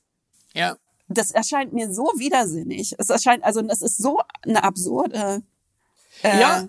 Und also ja. ich, ich, ich würde, ich, also ich ich würde immer sagen. Wohin denn? Ganz, äh, ganz kurz, wohin wollen denn die Nazis? Also sollen die anderen die haben? Nein, ich, ich glaube, ich, ich glaube der, genau, wohin, also, wohin denn? Äh, wer soll sie denn nehmen? Wer soll ja, sie denn haben so, wollen? Aber, Ja. ähm, nein, ich, ich, ich, da würde ich ja immer noch mal sagen, ich finde, der, der Unterschied ist zwischen einer Kritik an ähm, äh, dem, was jemand sagt oder Mhm. was jemand für eine politische Position hat oder dem, was jemand tut Mhm. oder die Person dämonisieren. Mhm. Ja, und ich, äh, ich, mir liegt komplett fern, Menschen zu dämonisieren, aber natürlich die Position. Also ich würde Mhm. Ja. ähm, äh, sozusagen rechtsradikale Positionen und Dogmen und Ideologien, die würde ich natürlich Ja. massiv kritisieren. Ist ja Ja, ein bisschen ist das ja lo äh, Love the Sinner, Hate the Sin. ja. So, ne? Also, dass man sich einfach klar macht, dass Handlungen und Meinungen und äh, dass, dass das alles oben drüber ist über einer gemeinsamen Menschlichkeit. So, ja, ne? und bei dem, Äh, bei mhm. dem, also wo- wovon du ausgingst, also dass, dass, dass Leute sagen, boah, jetzt haben die jetzt hier irgendwie, das ist irgendwie Mhm. zu viel und das geht zu schnell und sowas. Ähm, da, also da würde ich immer so ein bisschen sagen, ja, get over it. Get over it. Ja. Aber denkst du denn überhaupt, also weil das frage ich mich dann eben in solchen Gesprächen, ne? Glaubst du, dass es überhaupt einen Zusammenhang gibt? Also weil wenn ich jetzt überlege, ja, du guckst dir jetzt so die Popkultur an und dann gibt es eben Hardstopper und dann ist jede Netflix-Serie hat inzwischen vier weibliche Charaktere, die ab und zu miteinander reden und nicht über Männer reden und äh, alles ist irgendwie Bechdel-Test gerecht und keine Ahnung. Äh, und ich sehe es mit Frohlocken. Äh, aber und dann wird das bezogen überhaupt auf jemanden wie Andrew Tate. Denkst Ja. du überhaupt, dass es einen Zusammenhang Naja, gibt? also ich glaube, ich, ich glaube, dass du historisch schon sagen kannst, dass alle Emanzipationsbewegungen, alle sozialen Bewegungen, die um Bürgerrechte gerungen und gestritten haben, ähm, immer auch eine Gegenreaktion hervorgerufen haben. Ja, und Ja. das ist immer auch, aber die Frage ist ja, was heißt das denn? Darf man dann deswegen keine Bürgerrechte von? Also der Ja, Punkt vor ist ja, ich würde ja ganz sagen, leise und langsam Wer ist daran äh, schuld? Also sozusagen, man, also das, was, was in, von deiner ursprünglichen Formulierung war ja sozusagen, dass diejenigen, die jetzt äh, Anerkennung fordern, Mhm. ja, oder Gleichheit fordern, also es geht ja auch um, es geht ja auch um Umverteilungsfragen, geht ja Mhm. auch um soziale Fragen, nicht nur in Anführungszeichen um Anerkennungsfragen, ja, dass äh, diejenigen, äh, also äh, sozusagen die anderen irgendwie überfordern würden, ja, Ja. und dass es zu viel sei und dass das die kommt dann immer so sehr sehr gerne die Formulierung von die normalen Leute Ja. finden das so äh, anstrengend. Deutschland, so, aber normal. Genau. Und da würde ich halt AfD-Slogan. Genau, ne? und da Ja, würde ja. ich immer sagen, ja, aber sozusagen, wessen Schuld ist das denn? Das ist doch nicht die Schuld derer, Mhm. äh, die aus einer, aus einer marginalisierten Position heraus Mhm. endlich um Gleichheit ringen Mhm. oder um also eine größere Sichtbarkeit oder um gleiche Bezahlung oder also was Mhm. auch im Wohnraum, was auch immer, ähm, sondern das ist sozusagen schuld daran sind die sozialen, gesellschaftlichen, politischen Verhältnisse, die sie vorher schon benachteiligt haben. Ja, ja? klar. Ähm, und in dem Sinne würde ich immer sagen, das kann gar nicht schnell genug gehen. Mhm. Glaube ich, dass man Gründe angeben muss? Ja. Glaube ich, Mhm. dass man es erklären muss? Ist das, glaube ich, auch. Ja. Ähm, aber Und ja, vielleicht ich kann nicht mich jetzt- überfordern, nee, also nicht überfordern im Sinne von Aber auch als doch- Menschen mitdenken. ja, aber es ist, aber ich finde sozusagen dieses ungeheure Mitgefühl. Ja, Mhm. Ja, das- mit genau.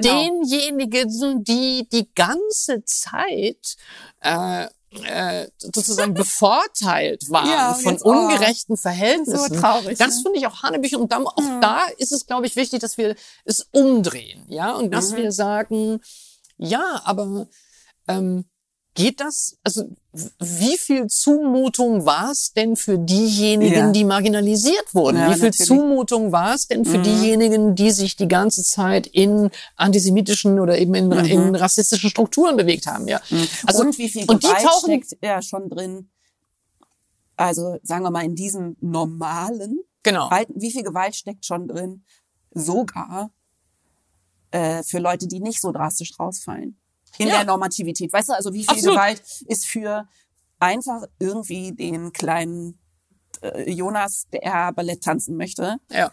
und was weißt du, ganz Ja, viel klar. weiter rausfällt. Aber d- ne? Ja, das ist, glaube ich, auch ein, äh, Mhm. also glaube ich, ein guter Punkt, dass man, ähm, also das ist für mich zum Beispiel auch fürs Schreiben, äh, gerade in den Büchern, aber aber auch sonst in, in kürzeren Essays auch immer enorm wichtig, dass unser Blick auf ähm, Ausgrenzungsmechanismen oder unser Blick auf Ungleichheiten oder auf Mhm. Ungerechtigkeiten nicht sich immer nur die krassesten, extremsten Formen Mhm. von Gewalt aussucht, ähm, sondern dass es viel, viel wichtiger ist, schon die ganz, ganz Mhm. kleinen, ja, ähm, Mechaniken von eben Herabsetzung, Mhm. von äh, so Entwürdigung und ähm, und ich glaube, dass man das wiederherstellen muss. Also dass Mhm. das das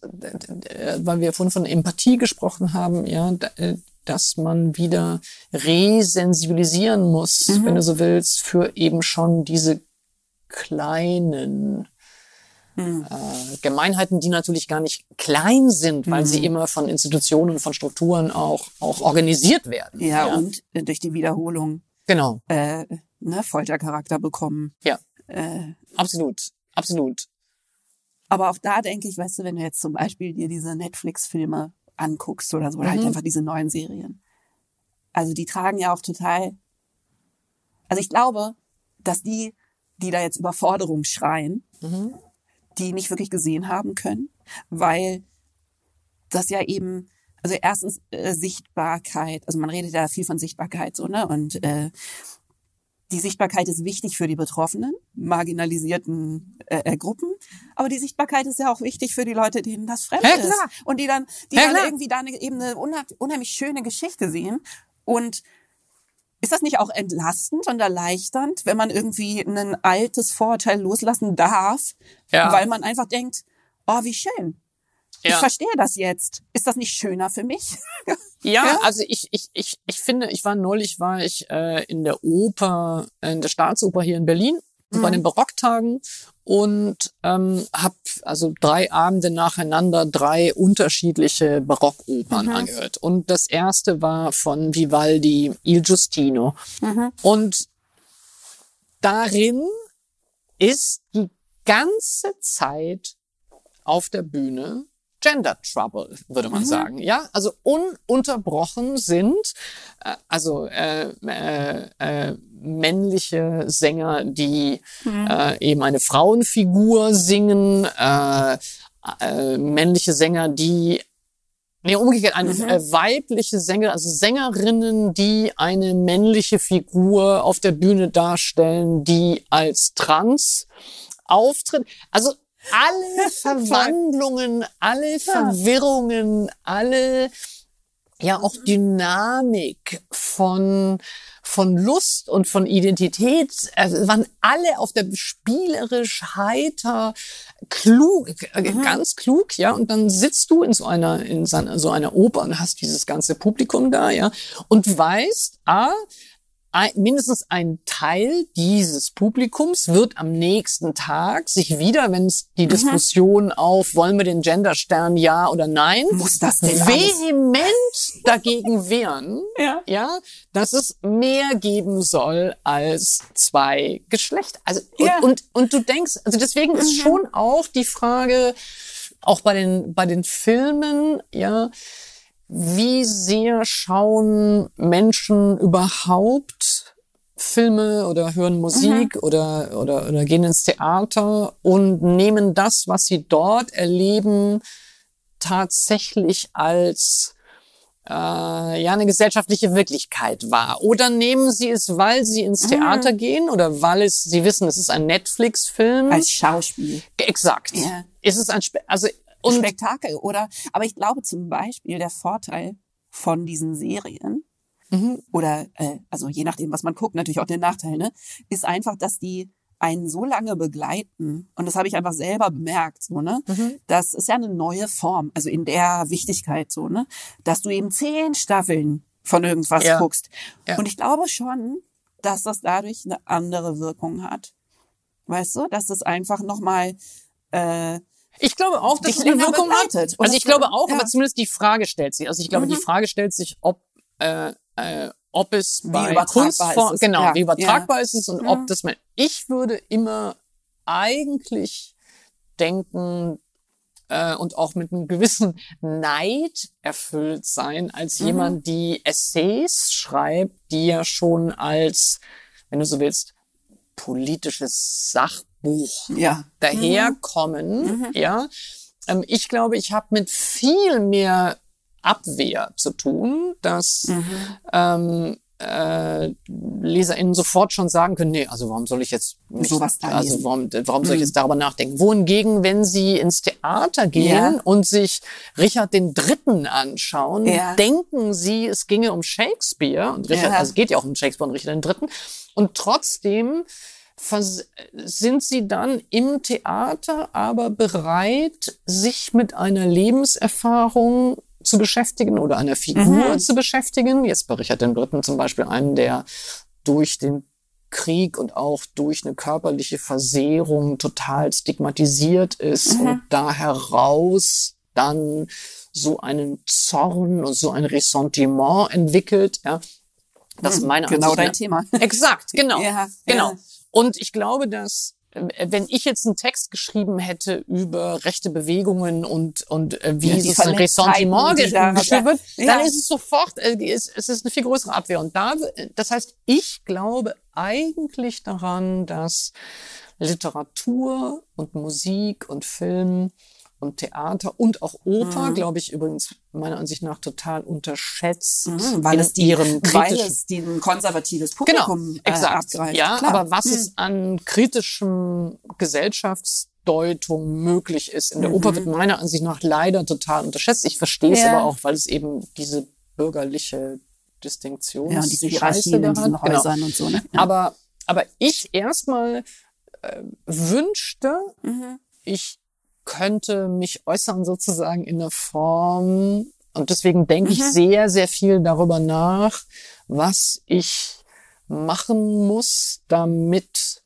die Fragen, die mich Mhm. interessieren und, und, und eben die, die Einsprüche oder die Kritik, die ich Mhm. gerne formulieren möchte, wie ich sie, ja, wie, Wie ich sie sie an die richtigen Leute bekommst. Ja, wie ich sie, ja, wie ich Mhm. sie vermitteln kann, was ich, ähm, also ob, wie anders müssen Lesungen sein, wie anders müssen, müssen Gesprächsformate sein, um, ja, um, um, um auch so ein bisschen, wenn du so willst, progressiven Raumgewinn zu haben. Ja, Ja, aber das so. finde ich, das finde ich total spannend.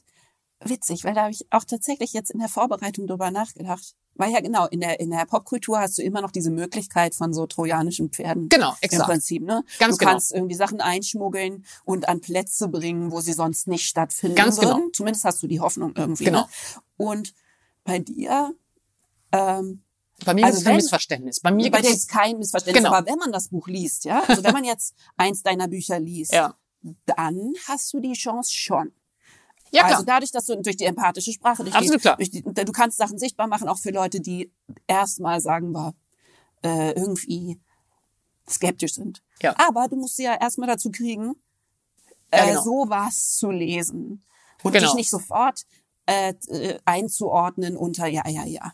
Äh, Genau, aber deswegen musst du halt, also deswegen würde ich sagen, es ist für mich eben wichtig, dass ich, ähm, ich lebe ja davon, dass ich sozusagen ein, ein ganz breites Spektrum von ganz unterschiedlichen Orten oder Formaten habe. Also äh, ich schreibe eine Kolumne in der Zeitung, in der Zeitung. Ich schreibe die Bücher, das ist für mich sozusagen der Hauptteil.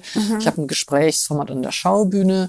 Ich mache manchmal eigene ja, Formen, sowas wie eine Lecture-Performance habe ich mal gemacht. Auch an Theatern, wo ich so einen Solo-Abend habe, bei dem ich spreche, aber auch Musik dazu mache. Ja, so.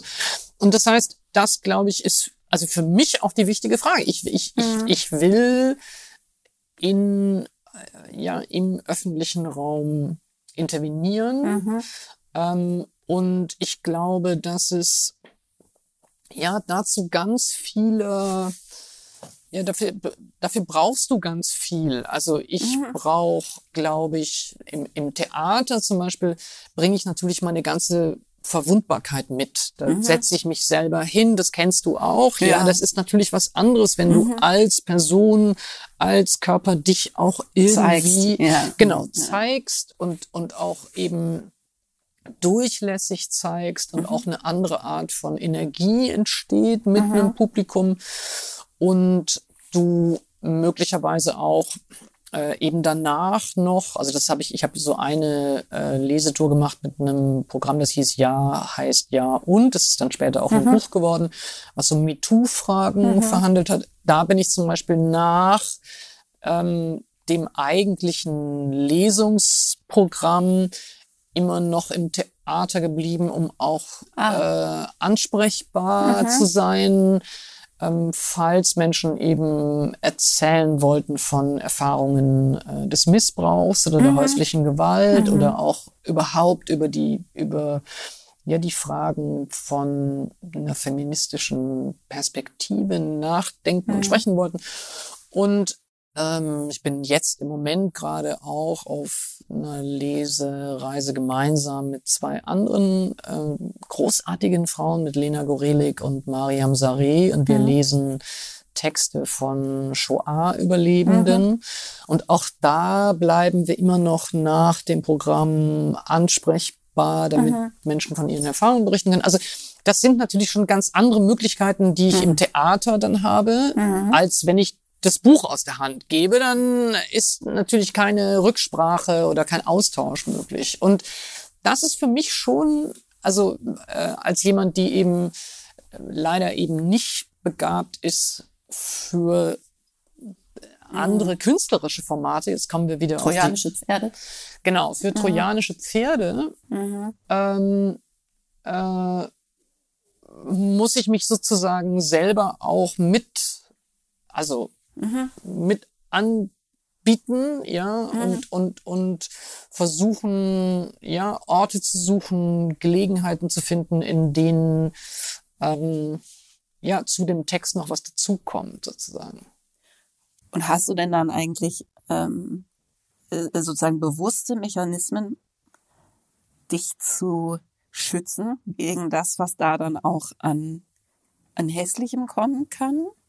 Ähm, oder ja, ich finde ja beides schwierig. Ich ja. finde, dass also äh, also was so die Anfechtungen und mhm. die und der Hass und so, dann, mhm. äh, da gibt's natürlich mhm. einfach jetzt rein praktische äh, Möglichkeiten, also dass du dir nicht, mhm. also kann Ahnung, dass du dann deine Einstellungen in den sozialen Medien so hast, dass du nicht siehst, was da kommentiert mhm. ist ähm, meine Freundin guckt dann drüber, ob da irgendwas ist, von dem sie was du wissen denkt, solltest. was ich wissen sollte. Ja, ja. aber ich guck's mir sonst irgendwie nicht mhm. an. Ähm, aber ich krieg natürlich auch noch äh, so maschinengeschriebene Briefe, äh, äh, die dann so sagen, Leute wie Sie sollten deportiert werden. Mhm, ja, man denkt dann immer, wohin? wohin ja, so, wo, dahin, wo, ist dahin, denn, wo, die Nazis wo ist denn bitte irgendwie die queere Insel, wo wir ja. irgendwie alle miteinander sein und irgendwie ficken können? Ja, ja. aber ähm, nee, also so Post gibt's natürlich auch und mhm. ähm, das ist sehr, sehr unterschiedlich, mhm. ähm, wie mich das trifft mhm. und wie ich mich nicht schützen kann. Politisch denke ich natürlich auch immer, ich will mich ja auch nicht schützen, denn mhm. das ist die Realität, mit der ich dann wiederum arbeiten, arbeiten muss. muss ja. ja. Und trotzdem ähm, Du musst das irgendwie ausgleichen. Ne, ja, ne? und trotzdem ist es natürlich äh, gibt es Tage und Wochen und Monate, wo man das Gefühl hat, es, es ist die Haut einem vom Leib mhm. gezogen. Ja, mhm. und ähm, jetzt gar nicht nur, weil ich individuell angegriffen werde, sondern weil du einfach siehst, wie mhm. eine Homo- und Transfeindlichkeit ringsrum mhm. grassiert. Weil du das ja, alles so. musst. Ja. Und gleichzeitig, äh, glaube ich, ist das, ist das, das Schöne oder das Beglückende ist natürlich auch zu sehen, wie viele andere es da gibt, die sich da eben auch, also es, ich bin mhm. ja nicht allein, ja, sondern mhm. es ist natürlich auch eine ganze Geschichte mhm. äh, von ja, einer, einer, einer schwul-lesbischen ähm, äh, Bewegung, von der von der AIDS-Bewegung. Also es ist natürlich auch eine, eine, eine, eine ganze Geschichte von historischen Kämpfen, in die ich mich da nur als eine einreihe, wie Mhm. sehr, sehr viele andere eben auch. Und das gibt dann wieder so einen Halt, ne? so ein Und genau, und, aufgehoben sein und, vielleicht. und Mhm. das ähm, und trotzdem hat man, und danach fragst du, glaube ich, zu Mhm. Recht, hat man natürlich Tage, an denen man sagt, ich will nicht. Mhm. Ja, und äh, auch äh, an denen es einem auch nicht gelingt, Mhm. Mut zu machen, sozusagen. Ja. Also in denen ja man einfach nur denkt, ich ja möchte jetzt äh, keine Ahnung Blindenhund-Ausbilderin werden. Oder, Ja. ja, ja. Also, so, äh, Kann, ja gut, Ähm, kann ich gut verstehen. also so oder irgendwie, ja eben irgendetwas ganz an etwas ohne Buchstaben. Mhm. Äh, äh, aber Aber vielleicht ist das ja auch tatsächlich irgendwie hilfreich. die Blindenhund-Ausbilderin. Nein, aber sich das offen zu halten, weißt du, sich zu sagen, das hier ist eine Berufung, die ich habe, ich kann das sehr gut. Ähm, und solange ich das kann, mache ich das. Und sich aber irgendwie klar zu machen, also ich sage das jetzt, weil ich selbst äh, ganz lange, also ich habe ja jetzt gerade ein Buch darüber geschrieben, wie Ja. ungesund meine eigene Berufung in Teilen sozusagen äh, für mich geworden ist. Und ich ganz lange auch ein starkes Gefühl von Verpflichtung hatte, dass ich das Gefühl hatte, weil ich das kann, Ja. muss ich das auch. Und sich irgendwie klar zu machen, äh, das bedeutet das überhaupt nicht. Es kann auch sein, dass ich das zwölf Jahre lang kann Hm. und dann muss ich Blindenhunde ausbilden. Genau, also Blindenhunde-Ausbildung fände ich immer Ja. noch eine wirklich sehr, sehr gute Perspektive. Ja. Aber ähm, nein, ich habe, also natürlich, Mhm. äh, äh, erstmal denke ich das auch. Erstmal denke ich auch, äh, mit Sprache umgehen zu können, ist auch eine Aufgabe und ist eine Mhm. Verpflichtung. Mhm. Ja. Ähm, und trotzdem glaube ich, äh, sagen wir mal so, ich glaube, ich bin sehr, sehr gut eingebettet in einen äh, in eine Freundesfamilie, die auch sehr gut aufeinander aufpasst. Mhm. Ja, und wenn ich jetzt ähm, das Gefühl hätte, ähm, ich kann eben wirklich, also Mhm. kann wirklich nicht mehr, ja, oder kriegst ich es nicht ausgeglichen. oder ich werde krank ja. oder oder Mhm. ähm, ähm, dann glaube ich jetzt auch schon zum einen, dass mich Freunde darauf aufmerksam Mhm. oder Freundinnen darauf aufmerksam machen würden. Ähm, und ich habe, glaube ich, auch keinen Ehrgeiz gegen meinen Körper.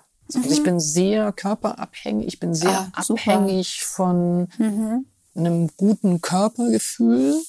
Ah, das kann Äh, ich sozusagen aus esse eigener, auch gerne zum Beispiel. ich kann das aus eigener Erfahrung sagen, dass ähm, das mir, glaube ich, oft den Arsch gerettet hätte, wenn ich das wenn hätte. es gehabt hätte. Ja, ich hatte oft einfach eine sehr schlechte Anbindung an meinen eigenen Körper und äh, habe ihm so relativ effektiv irgendwie abge abtrainiert, überhaupt mit mir zu sprechen. Und hat sich das wieder verändert? Ja, mhm, aber mit äh, tatsächlich quasi Training, ne? also Körperarbeit und so. Aber das kann ich mir vorstellen, dass das ein Schutz ist, wenn man Nee, Äh, ich, da- also ich, ich bin, also ich Mhm. bin einigermaßen schmerzempfindlich tatsächlich. Also Mhm. mir tun Sachen, wenn ich irgendwas habe, Ja. wirklich weh. ja, Ja, und ich bin da auch überhaupt gar nicht heldner. Also ich, Mhm. ich, ich habe überhaupt keine Neigung, dann so zu tun, als ob mir etwas nicht weh täte. Mhm. Ja, sondern gut. Ja. ähm, und Das also heißt, deine das heißt, ich, Warnsysteme sind das intakt. heißt, also ich, natürlich, also natürlich haben wir, glaube ich, alle Leben, in denen wir ungeheuer viel arbeiten und Mhm. auch ungeheuer viele Anforderungen und Erwartungen versuchen, irgendwie halbwegs hinzukriegen. ja. Aber den Punkt, also, und das heißt natürlich auch nicht, dass ich, also natürlich bin ich auch äh, verzagt. Also das geht Mhm. schon. Also dieses, Verzagte dieses Momente. verzagt, ja. Mhm. Politische, also politische Mhm. Verzagtheit so. Aber, aber gegen meinen eigenen Körper etwas zu tun, das würde ich jetzt glauben, das liegt mir Ja, nicht. gut. Das klingt Mhm. jetzt komisch, aber Nee, das ist gut. Das ist ich glaube, dass das recht, also Also ich meine, ich, ich denke jetzt natürlich darüber nach, wie sich das damit vertragen hat, ähm, wie du beschreibst, dann irgendwie, weißt du, zwölf Stunden lang über Schotterpisten im Kosovo äh, zu fahren Mhm.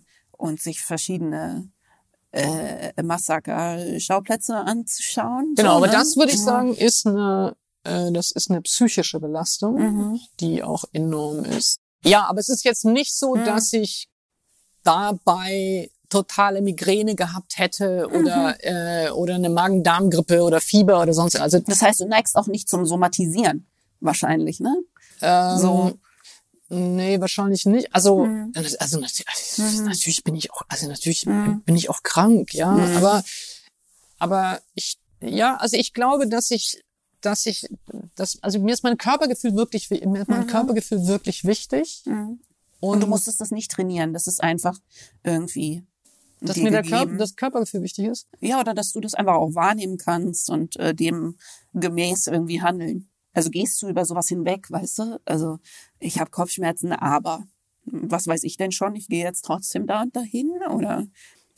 Nein, Mhm. also natürlich habe ich Mhm. auch schon keine Ahnung, Veranstaltungen in der Schaubühne moderiert mit einer Erkältung Mhm. oder mit einem, also so. Ja. So. Aber, Aber nicht als Dauerzustand. aber jetzt, also Ja. ähm, äh, das, was du beschreibst, also dieses wirklich über Schmerzen hinweg, Mhm. ja, ähm, äh, äh, müsste ich jetzt drüber nachdenken, ob ich das Mhm. mal gemacht aber aber das äh, erstmal liegt mir das nicht, aber Mhm. vielleicht ähm, also ich bin äh, aufgewachsen mit einer Mutter, die ähm, äh, eine, eine chronische Erkrankung hatte. Und das Mhm. heißt, für mich ist ähm, Krankheit etwas gewesen, das immer da war Mhm. und das sehr mir irgendwie vertraurig vertraut Mhm. sozusagen war. Mhm. Aber das heißt, Gesundheit war für mich nicht selbstverständlich, Mhm. sondern auch was, äh, ja, was ein, Gesch- also irgendwie Mhm. ein Glück oder unverdientes Glück oder Mhm. äh, und ähm, dann glaube ich vermutlich kommt jetzt einfach hinzu, ich bin einfach ein eher sportlicher Typ. Also ich Mhm. mache gerne, ich, Ja. ich mache gerne Sport, ja, ich spüre Ja. gerne meinen Körper. Übrigens ist wahrscheinlich das Laufen Genau. ja natürlich auch was. Ähm, also wenn man jetzt drüber nachdenkt, was hast du für Mechanismen, um dich auszugleichen? Du machst natürlich alle die Sachen, von denen jeder Therapeut der Welt dir inzwischen irgendwie sagen würde, mach das mal, um dich Ja, auszugleichen. wobei ich jetzt sagen würde, also für Mhm. diese frühen Sachen, also als ich da in, in, in, Krisenregionen im Reis bin, da bin ich jetzt noch nicht so viel gelaufen, wie ich jetzt Mhm. laufe. Da bin ich eher ins Gym gegangen. Mhm. Ähm, nein, ich würde schon, ich, ich würde sagen jetzt als, als ein ganz, ganz, ganz stabilisierender, großer, wichtiger Faktor ähm, ist eingebettet zu sein, äh, ja, FreundInnen um mich zu haben, Mhm. eine Partnerin zu haben, Mhm. äh, äh, Menschen, mit denen ich das Gefühl habe, mit denen ich zusammen nach, also obgleich, Mhm. wir haben ja angefangen zu sprechen über dieses, dass das Schreiben eher einsam Ja. ist, ja, aber trotzdem habe ich ein sehr, sehr, also ich würde sagen, das allerbeste an mir, das Mhm. wirklich allerbeste an mir sind die FreundInnen um mich herum. Ja. also da- äh, Ja. und und das ist schon gut, also dass man sich nicht im Moment von Erschöpfung Mhm. oder so oder von Traurigkeit oder so allein fühlt, Mhm. sondern dass man auch das Gefühl hat, okay, die gehen, die Mhm. gehen durch dieselbe Gesellschaft, durch Ja. die dieselbe, durch dasselbe Leben irgendwie mit einem durch. Und das, glaube ich, ist jetzt, wenn ich jetzt drauf schaue, was hilft mir Mhm. so, ja, ähm, ist es sicherlich das. Also jetzt jenseits von Ja. so banalen Faktoren wie, keine Ahnung, schlechte Filme im Fernsehen gucken, Ja. finde ich, hilft auch über Hilft jede, auch über jede Krise. Also ja, Ja, absolut. äh, äh, Ja. äh, also, also ja, Trash schauen Sinn, hilft. sinnfreies. Ja, äh, absolut. ja, hilft, hilft enorm. hilft enorm. Ja, ich habe gerade zum Beispiel zum totalen Schrecken meiner Familie äh, irgendwie mein Herz für so Reality-TV entdeckt. Okay, da bin Spät. ich noch nicht. Da, da, bin, ich noch- also da bin ich noch nicht angekommen. Also spät im Leben, aber auch nur, weil das, glaube ich, besser wird. Ne? Also ja, ich, ich, also ich so spreche Trucker nicht- Babes oder was Nein, eben dann? nicht, so? Eben Trucker nicht. Babes finde ich jetzt, das habe ich noch nie gesehen, aber ich habe gesehen immer nur die äh, Werbung und finde die Werbung so spektakulär, dass ich immer Das denke, das ist ja absolut. unglaublich. Also ich habe ich hab sowas nie geguckt. Ich gucke keine Kardashians, ich gucke äh, Ach so, ne? nee, das und kein Dschungelcamp und keine Ahnung. Und Nee, überall nie so, ein, gesehen. so einen fiesen Unterton hat von, von Voyeurismus und so. Das Ja. gefällt mir nicht. Aber es gibt ja so ein bisschen so eine neue Schule, Ja. auch von Reality TV, auch viel auf Netflix, von so Sachen, die so ultra sweet sind, von vorne bis hinten. Ja, sag mal also wie Beispiel. zum Beispiel Queer Eye. finde ich einfach ist sehr niedlich und gut Ach so, fürs okay. Herz. nee, weißt du? nie geschaut. Also Äh, natürlich ist das irgendwie Quatsch, ja, aber irgendwie auch nicht. Aber ich will nur sagen, in Wahrheit, also gibt's Mhm. das irgendwie alles, aber wenn wir jetzt ernsthaft so- sozusagen darüber sprechen, was einen was, einen einem stützt, hilft, ja. ja. oder was einen stützt. Damit das sagen, das, Mhm. das gibt's irgendwie alles auch, ja. Mhm. Man soll sich um Gottes Willen unser beider Leben jetzt nicht so vorstellen, als würden wir von morgens bis abends vernünftige Sachen machen, ja.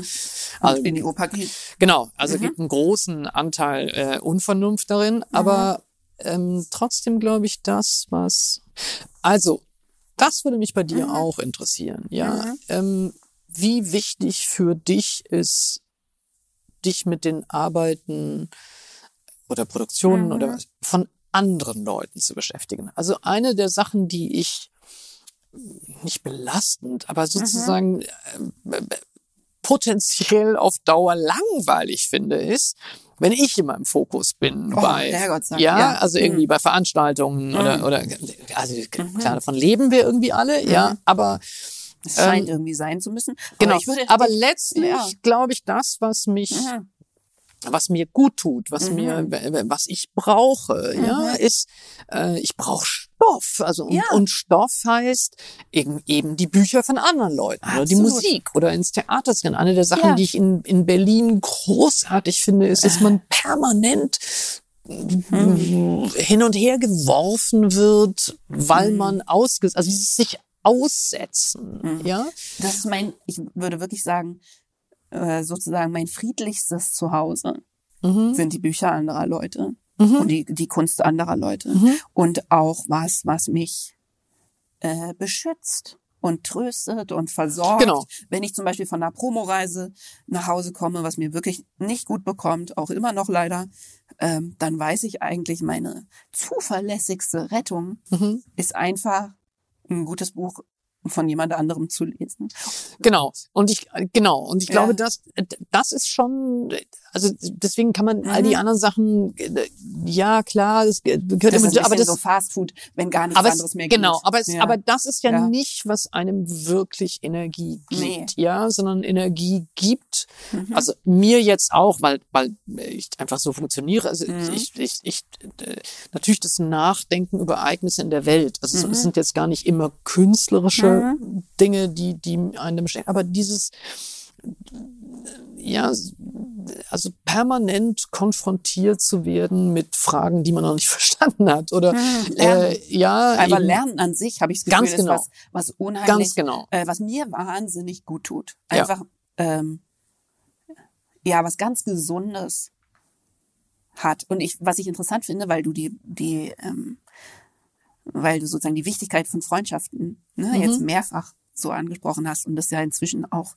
äh, total erwiesen ist, ja, Mhm. dass sich mit Freunden zu treffen irgendwie äh, wirksamer ist gegen ganz viele Mhm. Formen von äh, ja, psychischen Belastungen Mhm. als Sachen, die man viel eher auf dem Schirm hat. So, ne, Mhm. dass oft ein Gespräch mit einer Freundin äh, wirksamer ist noch als Meditation zum Beispiel, Ja. die ich ja sonst sehr propagiere Mhm. und das einfach sehr einleuchtend und toll fand, das zu hören, dass das trotzdem wichtiger ist, sich einfach mit seiner Freundin auf einen Kaffee zu treffen. Finde Ja, und vor allem, das äh, heißt ja, schön. heißt Ja. ja auch nicht immer, also äh, bei der, bei, bei dem, was, was ich jetzt wertschätze Mhm. an, an Freundschaften, ist ja nicht, dass die mir zuhören, wenn ich in einer Krise bin. Ja, das Mhm. ist auch hilfreich. Ja. Aber ähm, nein, sondern einfach die Zugewandtheit zu anderen oder die Ja. d- d- d- an etwas anderem als an sich selbst interessiert zu sein. Ja, und weißt Das du, das finde ich, ist der entscheidende sagen, Punkt. dass ich das Gefühl habe, wenn man jetzt was liest, äh, was einen inspiriert. Mhm. Und es kann was sein, was ganz schwierig ist, was einen fordert. Das muss Mhm. überhaupt nicht äh, äh, eben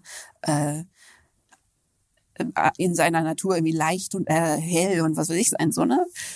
Aber dass ich jetzt gerade den Gedanken hatte, dass sich das für mich anfühlt wie eine Erweiterung Genau. meines Freundeskreises. Ganz genau. Also, dass ich das Gefühl habe, ich komme nach Hause, im Lesen vor allem, Mhm. in eigentlich meine erweiterte Familie und meine Chosen Family. Also ich kann was lesen, Mhm. kann mich verbunden fühlen mit einem Sachbuch von jemandem, der in Neuseeland lebt Mhm. äh, und einfach das Gefühl haben, ich komme zu meinen Leuten nach Hause. Ja, das, das, das glaube ich auch. Also ich glaube Mhm. auch, dass eben literarische Figuren oder auch, Mhm. ja, auch, auch Musik natürlich oder, oder, oder Figuren in Theaterstücken, dass die, dass man sich ins Verhältnis setzt zu denen, dass man ins Gespräch Ja. äh, geht mit Mhm. denen, dass ähm, ja, aber sich natürlich bei jeder Lektüre von von jedem Roman Mhm. ähm, natürlich das eigene äh, Nachdenken, das, was man sieht, wo, äh, was man fühlt, äh, worüber man leidet, Mhm. ähm, sich erweitert und vertieft. Und ähm, also diese, die, diese Reisen, also diese Reisenden, die man sich dann immer jeweils Mhm. begibt, ja, äh, das finde ich großartig. Und ich würde eben schon auch sagen, dass bei, also mindestens bei, bei Theaterstücken, aber ich glaube auch beim, beim Kino zum Beispiel anders als bei dem Netflix-Schauen oder mhm. anders als bei Mhm. etwas gestreamt zu erleben, Mhm. ähm, ist für mich beim Theater oder beim Kino schon entscheidend, dass ich an einen anderen Ort dafür gegangen Mhm. bin, dass also, dass ich nicht einfach nur auf dem Sofa sitze, Ja. ähm, dass ich es nicht leicht abschalten kann. Ich kann Und dass nicht andere Leute das auch getan haben, finde Genau. ich auch noch wichtig. Finde ich auch wichtig. Ja. Und aber auch, Ja. dass in, in dem ersten Mhm. Moment, in dem ich irritiert bin oder was nicht verstanden Mhm. habe oder gelangweilt bin, nicht einfach rausgehen kann Ja, nicht und wegschalten kann. nicht weg Ja. einfach auf den Knopf drücken kann und sagen können, das will ich nicht mehr, sondern Mhm. dass ich dass eine, eine ästhetische Erfahrung, eine, eine künstlerische Erfahrung äh, auch etwas ist, das eine Zumutung sein Mhm. darf, ja, und dass Mhm. man darüber dann auch noch etwas gewinnt, ja, und und wenn Ja. und also das ist aus ein, sich selbst und aus seiner Komfortzone irgendwie raustransportiert genau wird und halt. Ja. Ja, und dass du natürlich schon auch, also äh, in, beim Theater jetzt oder beim Mhm. Kino oder aber ich hoffe es natürlich auch bei bei Lesungen, Mhm. wenn ich eine Lesung mache, Mhm. ja, oder jetzt bei den Veranstaltungen. Ich habe so eine Veranstaltungsreihe in der Schaubühne einmal im Monat. Mhm. Die wird zum Beispiel auch immer live gestreamt. Mhm. Und ich habe immer Angst, dass die Tatsache, dass es live gestreamt wird, dazu führen könnte, dass keine Menschen äh, mehr ins Kommen. Theater kommen. Ja. Und es ist aber glücklicherweise immer ausverkauft. Ja. Ja. Und, und das macht eben schon was. Also macht es was. ist schon Mhm. was anderes. Es ist eine wirklich andere Erfahrung. Mhm. Auch für mich, wenn ich im, im, äh, Mhm. bei Veranstaltungen, wenn ich merke, da sind alle anderen denken jetzt auch über diese Fragen nach. Und Mhm. also das, was, was, was Kate Tempest meint mit, Ver ist, das eine ist ja, dass so eine Mhm. Verbindung entsteht, aber das andere ist ja auch, dass ein Bewusstsein dafür entsteht, dass die Fragen soziale Fragen sind, dass sie Mhm. gesellschaftliche Fragen Mhm. sind, dass sie nicht nur Fragen sind, die mich als privat Einzelperson betreffen, sondern ja, Mhm. Ja. dass sie Und im besten Fall laufen dann alle in der Pause rum Genau. und haben den gleichen, äh, sagen wir mal, haben die gleichen Fragezeichen auf der Stirn. Ja. Ja, Mhm. oder sie, oder sie merken im Gespräch danach, dass sie was ganz anderes erlebt und gehört. Also Ja. das gibt's ja auch. Ja, klar. Ja. Mhm. Ähm, und ich glaube, dass das auch bei Musik, also auch bei Mhm. deiner Musik natürlich funktioniert, dass die, dass, Mhm. dass es, dass es einen, einen riesigen Unterschied macht, Mhm. ob man irgendwo hingeht Absolut. und ja, in, Ja. in einem Konzert real vor einer Bühne steht. Also Du, es gibt, es gibt inzwischen Studien, die gezeigt haben, dass die ähm, Herzraten, die Herzrate von, ich glaube, es war Herzrate, ich bin mir nicht mehr sicher, ob Hirnströme oder Herzrate, aber auf jeden Fall, dass man sich quasi äh, biologisch aufeinander einschwingt in einer Konzertsituation. Also die Leute auf der Bühne. Hirnströme würde ich jetzt vermuten. Ich weiß nicht, ich, weiß, ich glaube fast, es war Heart Rate. Äh, Okay, okay, okay, okay. Muss ich aber ich weiß es nicht, ich weiß nicht mehr. Auf jeden Fall gibt es Studien, die sozusagen gezeigt haben, dass man sich wirklich physiologisch aufeinander einschwingt mit Mhm. dem Publikum, also Leute auf der Bühne und, und das Mhm. Publikum davor äh, tatsächlich so miteinander in, in Schwingungen gehen. Und das finde ich total Ja. äh, faszinierend so, ne? Das, Und äh, wenn ich frage, gibt es zum Mhm. Beispiel äh, MusikerInnen, wo du hingehst Mhm. ins Konzert und wo das für dich gelingt? Absolut. Also für mich sind äh, die Konzerte anderer Leute äh, die zuverlässigste Inspiration. So, Mhm. ne? Also dass ich nach Hause gehe, also bei einem tollen Konzert, äh, dann so beseelt bin wieder. Mhm. Einfach von der, von der Kraft der Musik. Dass ich nach Hause gehe, ich denke dann nicht, ich muss jetzt sowas machen wie der Künstler, die Künstlerin, die ich jetzt gerade gesehen habe. Sondern ich gehe nach Hause und denke, Musik ist das Größte, Mhm. das muss man machen. Mhm. Ich muss jetzt auch Musik machen. Mhm. Ne? Weil einfach diese, äh, äh, diese Kraft so ansteckend ist. Aber es passiert nicht so oft. Und es ist natürlich auch sehr bedingt. Weil du nicht so viel in Konzerte von anderen gehst oder weil du die selten gut findest? Oder? Nein, ich finde Konzerte ganz, ich bin nicht besonders jetzt irgendwie kritisch oder so. Ne? Okay. Ich bin leicht zu amüsieren. Gott sei Dank. So Ja. Wichtige Fähigkeit finde ich auch so. Ne? Ja. Und ähm, aber es ist einfach bedingt äh, durch viele Faktoren, den Ort, die, Ja. äh, wie, ich meine, natürlich dadurch, dass ich das selber so viel gemacht habe, kann ich, glaube ich, relativ fein irgendwie wahrnehmen, wie es den Geht. Leuten auf der Bühne geht. Weißt du, und wenn du dann mitkriegst, äh, dass es da Irritationen gibt. Also, ne, ich weiß auch, wie, wie schwierig das manchmal ist. Und dann nehme ich wahr, dass der Raum schwierig ist für die Leute auf der Bühne. Mhm. Und dann fühle ich mit. Und Ja, so, ne? okay. Und dann ist es schwer, mich da fallen zu lassen, weil ich denke, oh, oh, war ja, oh, ja, das fände ich jetzt ganz, ganz schwierig. Mhm. Oder so. Aber äh, wenn das alles zusammenkommt und ich da sozusagen eben transportiert bin, dann äh, ja, gibt's nichts, was mich zuverlässiger äh, inspiriert und äh, beseelt und so aus mir rausholt. So. Und gibt's denn ähm, Bedingungen, die für dich erfüllt sein müssen, damit du schreiben kannst oder damit du Hm. Musik machen kannst? Oder ähm, ist das eigentlich unverfügbar? Also das, Mhm. ich würde jetzt beim Schreiben immer sagen, ja, ich kann alle möglichen Bedingungen irgendwie herstellen und ich Mhm. weiß, bestimmte Sachen gehen besser an den Geschlechter. Und dann gibt's irgendwas, wo ich sage, das ist leider, leider Ja. total unverfügbar, ja? Ja. Und du setzt dich da morgens hin und du merkst schon nach einer wird Stunde, nix. das wird nix, Mhm. ja? Also ich würde und dann sagen, quält ja. man sich so rum und dann erkennt man einfach, okay, es ist irgendwie ein Text, aber er ist in Wahrheit einfach nicht richtig gut. Ja. Also, Ich würde sagen, ich bin sehr flexibel, ah, okay. aber Das ist ja schon mal gut. äh, aber ich habe auch ein Talent, vielleicht die Situation herzustellen. Ja?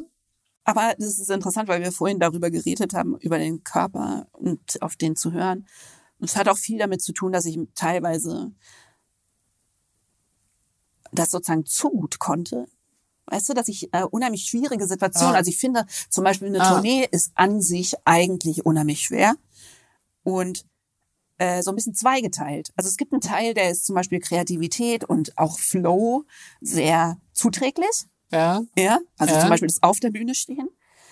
Ach so. Äh, das, ja, ist, das okay. ist, das, das, Ja. Da gibt's unheimlich viele Schlechtes Essen vorher und nachher ist dem überhaupt Essen, nicht. neonbeleuchtete Umkleidekabinen, äh, äh, ähm, den ganzen Tag im Gewerbegebiet von Düsseldorf verbringen. Das sind alles Bedingungen, die sind dem eher nicht so. Fände Düsseldorf an sich schon ausreichend. Ja, Ja, es ist- Gewerbegebiet Düsseldorf genau. ist natürlich noch mal Ja. wirklich einer obendrauf. Ja, und dann, aber die, die Konzertsituation an sich kann äh, ein absolutes Zusammenfließen von optimalen Bedingungen trotzdem sein. Okay, und belastet das dich denn, dass du auch eine Projektionsfläche bist? Oder das ist so, Hm. fe- also das ist, äh, keine Ahnung, das, das angehimmelt werden oder so, das stelle ich mir jetzt. Hm. Ja, ich habe unheimlich introvertierte Tage und dann fällt mir das schwer.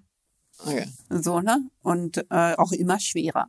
Und es war für mich auch nicht leicht, vielleicht einzusehen, dass äh, diese Anteile auch stärker werden und wichtiger werden. Ne? Und dass Mhm. ich Sachen, die ich früher konnte, nicht mehr gut kann. Ähm, und ich, äh, also was, weißt du, was ich mir manchmal wünschen würde, aber ich glaube, das ist einfach schwer herzustellen, ist, wenn äh, mehr Raum wäre für Performer, was ich ja dann irgendwie bin, Ja. ähm, unterschiedlich zu sein und eine unterschiedliche Tagesform zu haben. Und wenn einfach mehr Raum wäre in der Erwartung, auch von dem Publikum, äh, ähm, dass jeder Abend vielleicht anders verlaufen dürfte. Weißt du, Aber was ist denn die. Erwartung, die du glaubst, äh, die sich auf dich richtet? Was ist denn die Hm. Zuschreibung? Hm.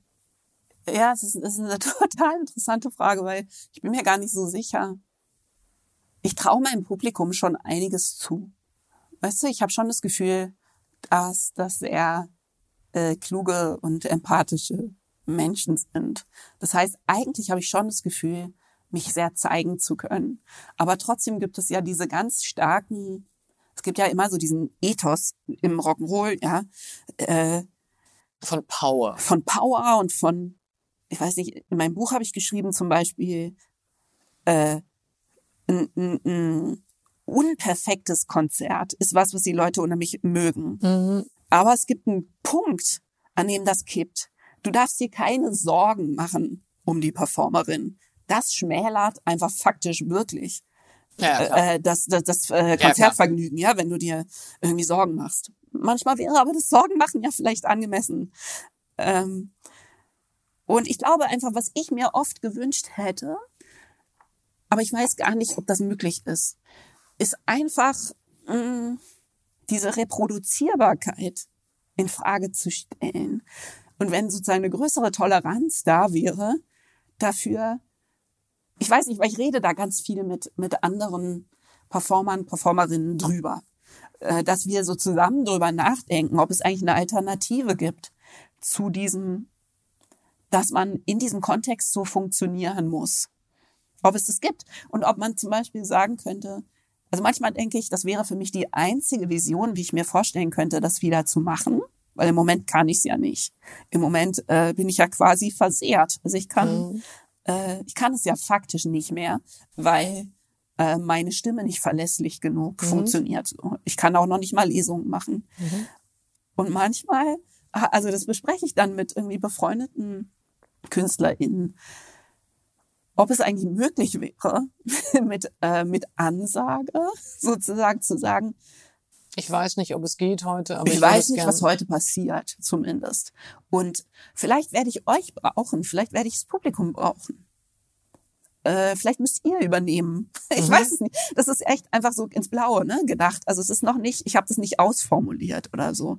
Aber wäre das eigentlich möglich, eine größere Bandbreite zu erlauben von dem, was auf so einem Konzert also, oder in so einer Situation erwartet wird. Ich finde es interessant, weil ich jetzt aus mhm. äh, Perspektive von jemandem, die selber viel auf einer Bühne sitzt, mhm. ähm, überhaupt nicht für mich sich, also diese mhm. Fragen stellt, gar nicht. Mhm. Ja, aber ich als Zuschauerin, mhm. die nun wahnsinnig viel Musik hört, mhm. äh, auch wenn es andere ist, ähm,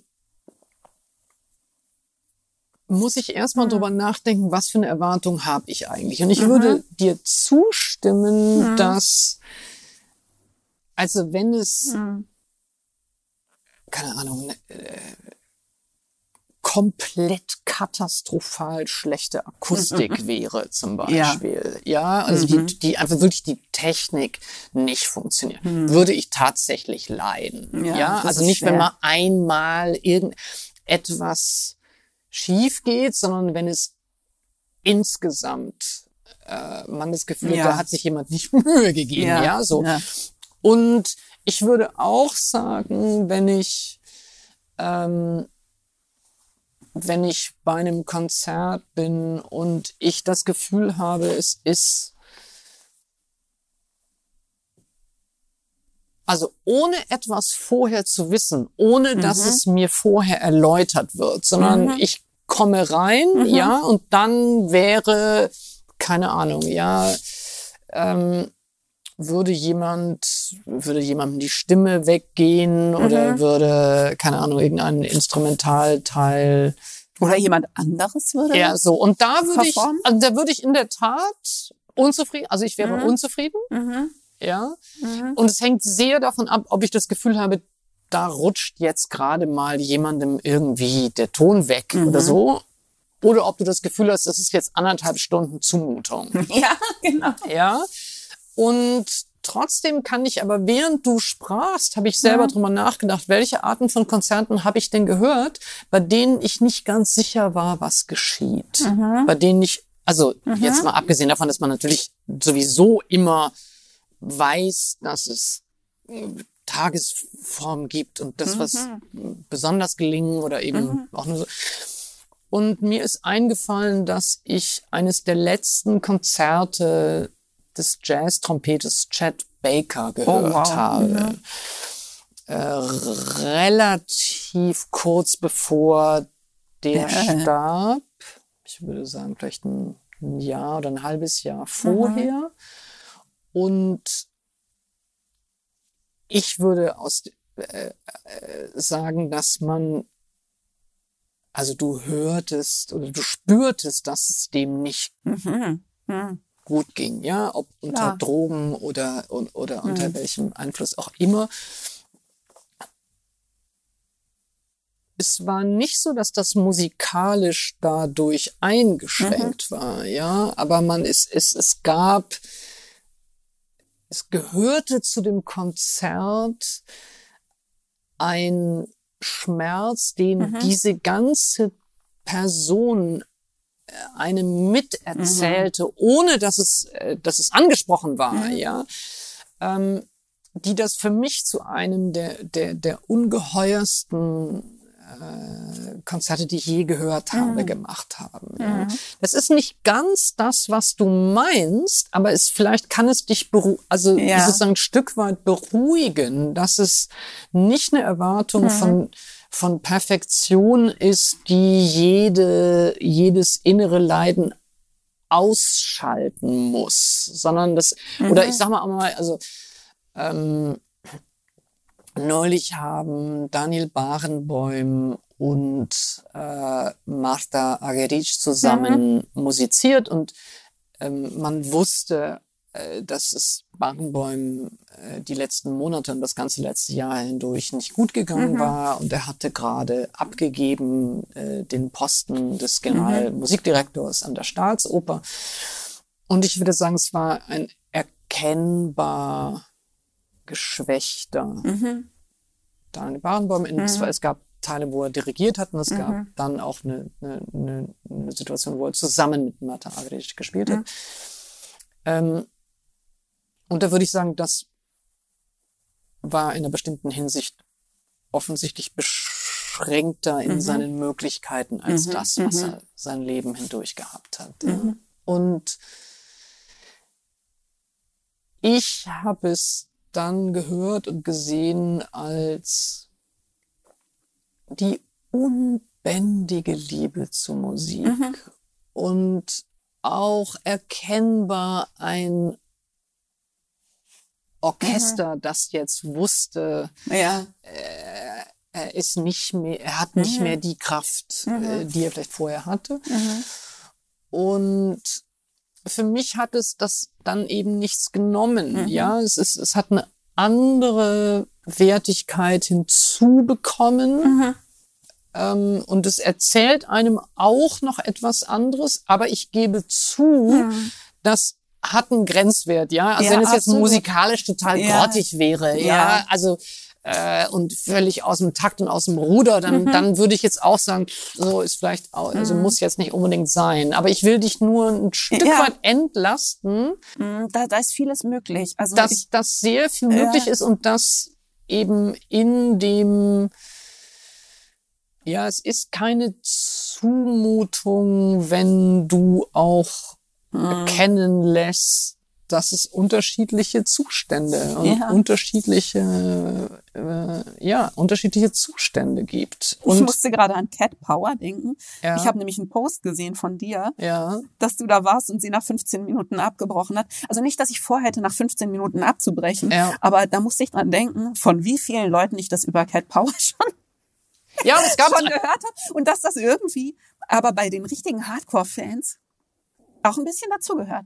Also es ist eine andere, das ist jetzt eine andere Form von, äh, aber bei ihr weiß man irgendwie, dass sie hochgradig versehrt ist und irgendwie Ja. abhängig, sehr abhängig, also sehr bedingt ist, ob und wie sie Genau. drauf ist und ob sie überhaupt auf der Bühne bleibt. Und irgendwas daran, ja, es gefällt mir auch, dass sie Ja, also man so wusste ja zum Beispiel auch, also, äh, äh, äh, also ich würde mal sagen, ich, ich, ich kann sagen, was die Grenze, also die Grenze ist, ist, wenn ich, also Amy Winehouse habe ich nie äh, Das- live gehört, ja. aber da habe ich äh, einen Dokumentarfilm dann nur gesehen von diesen Aufnahmen, wo man sieht, sie ist einfach Völlig hinüber. völlig hinüber, gequält, äh, äh, äh, Ja, wo man denkt, die äh, Frau braucht Hilfe. Genau, Ja. exakt. Das ist was, weil du vorhin meintest, Ja. das das ist nicht gut, wenn man sich sorgt. Ja, Ja. so. Und, und wenn man auch das Gefühl hat, es ist, man, man ist Komplizin in etwas. Also Ja. wenn ich das, wenn ich dich Man sehen zu bei würde. einem Trainwreck, was, äh, ja. Ja, und auch wenn ich das Gefühl hätte, Mhm. du eigentlich äh, überforderst dich Ich und, möchte und, das nicht machen. Mhm. und eigentlich möchtest du es nicht machen, ja, dann möchte ich nicht Teil eines Publikums sein, das darin komplizitär ist, Ja. diese Ausbeutungsindustrie sozusagen mitzumachen. Ja, das, Absolut. und das ist ein anderer Punkt. Also Aber weißt du was, ich denke, wenn ich, wenn ich jetzt mit Freunden drüber nachdenke, ähm, ob das irgendwie anders ginge, ja, also diese Reproduzierbarkeit und so, dann geht es fast auch darum, äh, irgendwie zu mehr Freiheit in der Form zu finden. Also wir haben da schon drüber Ja, nachgedacht, klar. ob man zum Beispiel sagt, man tut sich zu fünf zusammen, macht so Fünfer-Shows, keiner weiß, was da eigentlich passiert.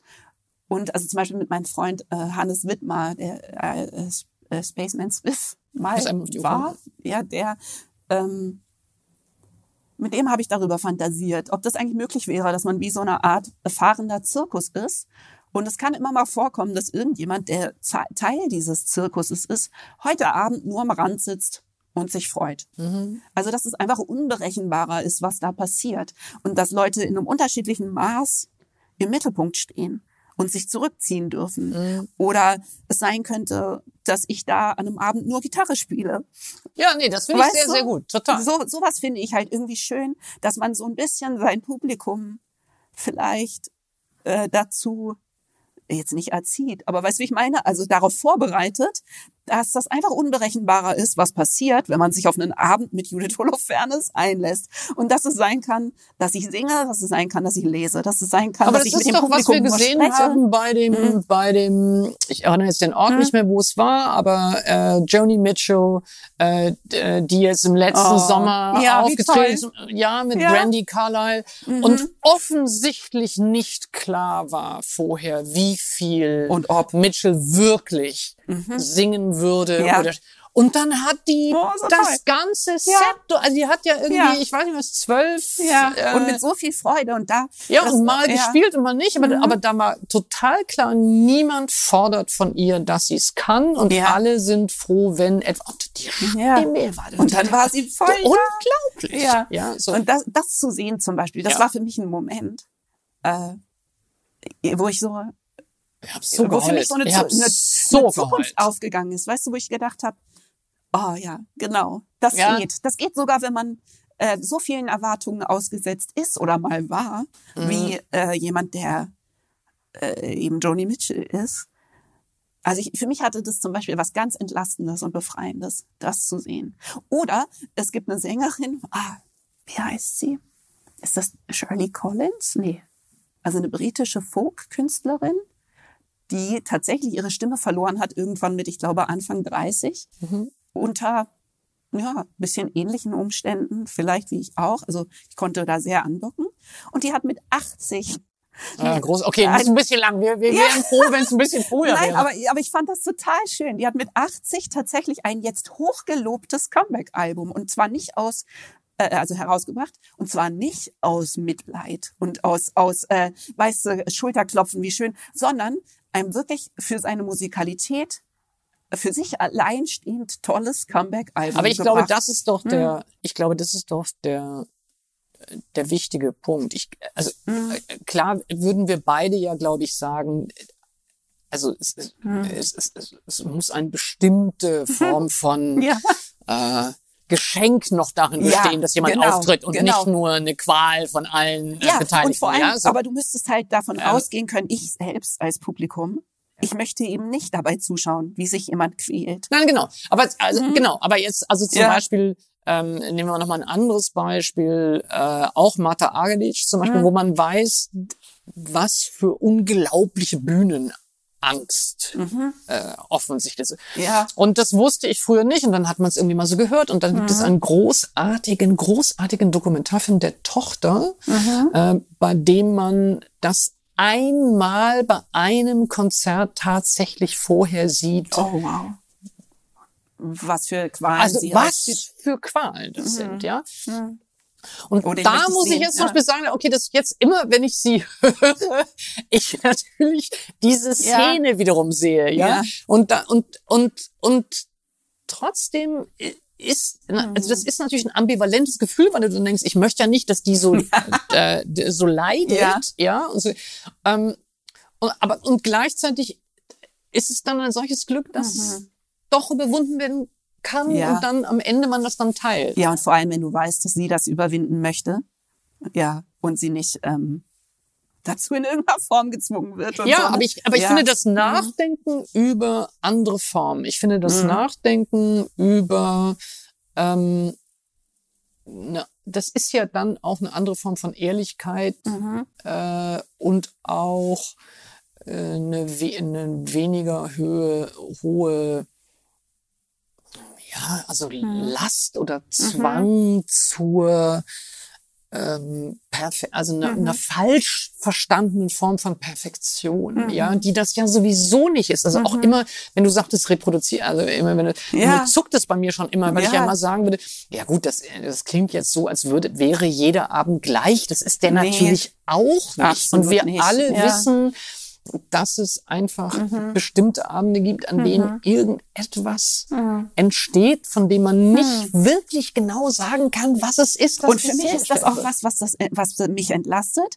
ist, dass äh, je mehr das sozusagen in sich strukturell angelegt ist, dass jeder Abend anders sein kann. Ja. umso entspannter bin ich. ja, genau, ja klar. Also wenn ich weiß, dass es äh, immer Spielraum dafür gibt und dass sich genug verändert. Mhm. Also für mich ist es nicht Routine, die mich entspannt, sondern Veränderung. Mhm. Also auch ein Set. Äh, ne, Ja, die Luft, Setliste also dass, dass es, ja. dass, dass es Mhm. Raum gibt dafür, dass man Mhm. sich anders fühlen oder oder Mhm. auch, auch übrigens natürlich auch Raum dafür gibt, dass man sich verändern kann, ja, Mhm. dass dass man was anderes wollen kann, als man vorher gewollt hat. Ja, Also, also zum Beispiel, wenn man zu einer Lesung von dir geht, da hast du jetzt ein Musical geschrieben. genau, das mit dem Musical, das wäre jetzt natürlich der große Clou. Nee, ich hätte jetzt gedacht, du sagst, dass ich jetzt mal einen Text für dich schreiben darf Ja, oder so. genau. Ja, Und Ich singe Äh, den dann ja, mit genau. meiner gebrochenen Stimme. ja genau, das wäre Dann wären gut. wir beide auf jeden Fall Ja. weit außerhalb Ich meine, noch unserer stärker wäre, Komfortzone. du würdest einen schreiben, den ich singe. Ja, das- aber das äh, stimmt. Aber am weitesten aus unserer Komfortzone wären wir. ja, das wäre gut. Das finde ich, nehmen wir uns mal vor. Sehr schön. Ein Musical.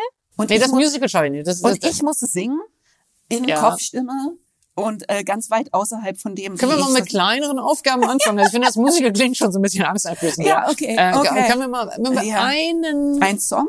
einen Song zusammen machen Mhm. würden? Ich äh, schreibe und du singst oder du schreibst und ich singe mit Du kannst ja nicht sprechen. Du kannst ja, du kannst ja, Na, sprechen kann ich ja auch schon nicht, sobald es ernst wird. Also, okay. Finde, das ist der also Plan. wir haben noch einiges vor. ja, das finde ich sehr, sehr schön. Ja, sehr schön. Jenseits von Komfortzonen. Sehr schön. Vielen, vielen, vielen Dank. Und dir vielen Dank. Das war Äh, total, total spannend. Sehr, sehr, sehr. schön. Schön.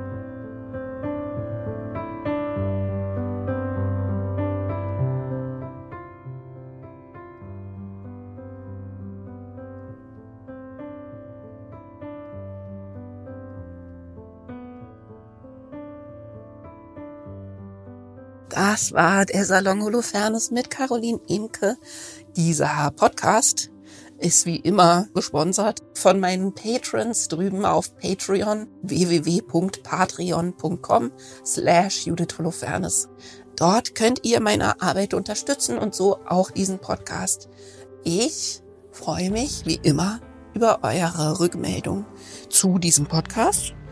Und ich freue mich natürlich auch, wenn ihr diese Rückmeldung mit Sternchen versehen wollt, möglichst vielen, und diese Rückmeldung raus in die Welt tut und möchtet, möget auf der Plattform eurer Wahl mit am liebsten einer ausführlichen Eloge auf diesen Podcast, weil der sonst nämlich nicht von so vielen Leuten gefunden wird, weil eben keiner von den großen Playern mit drin hängt.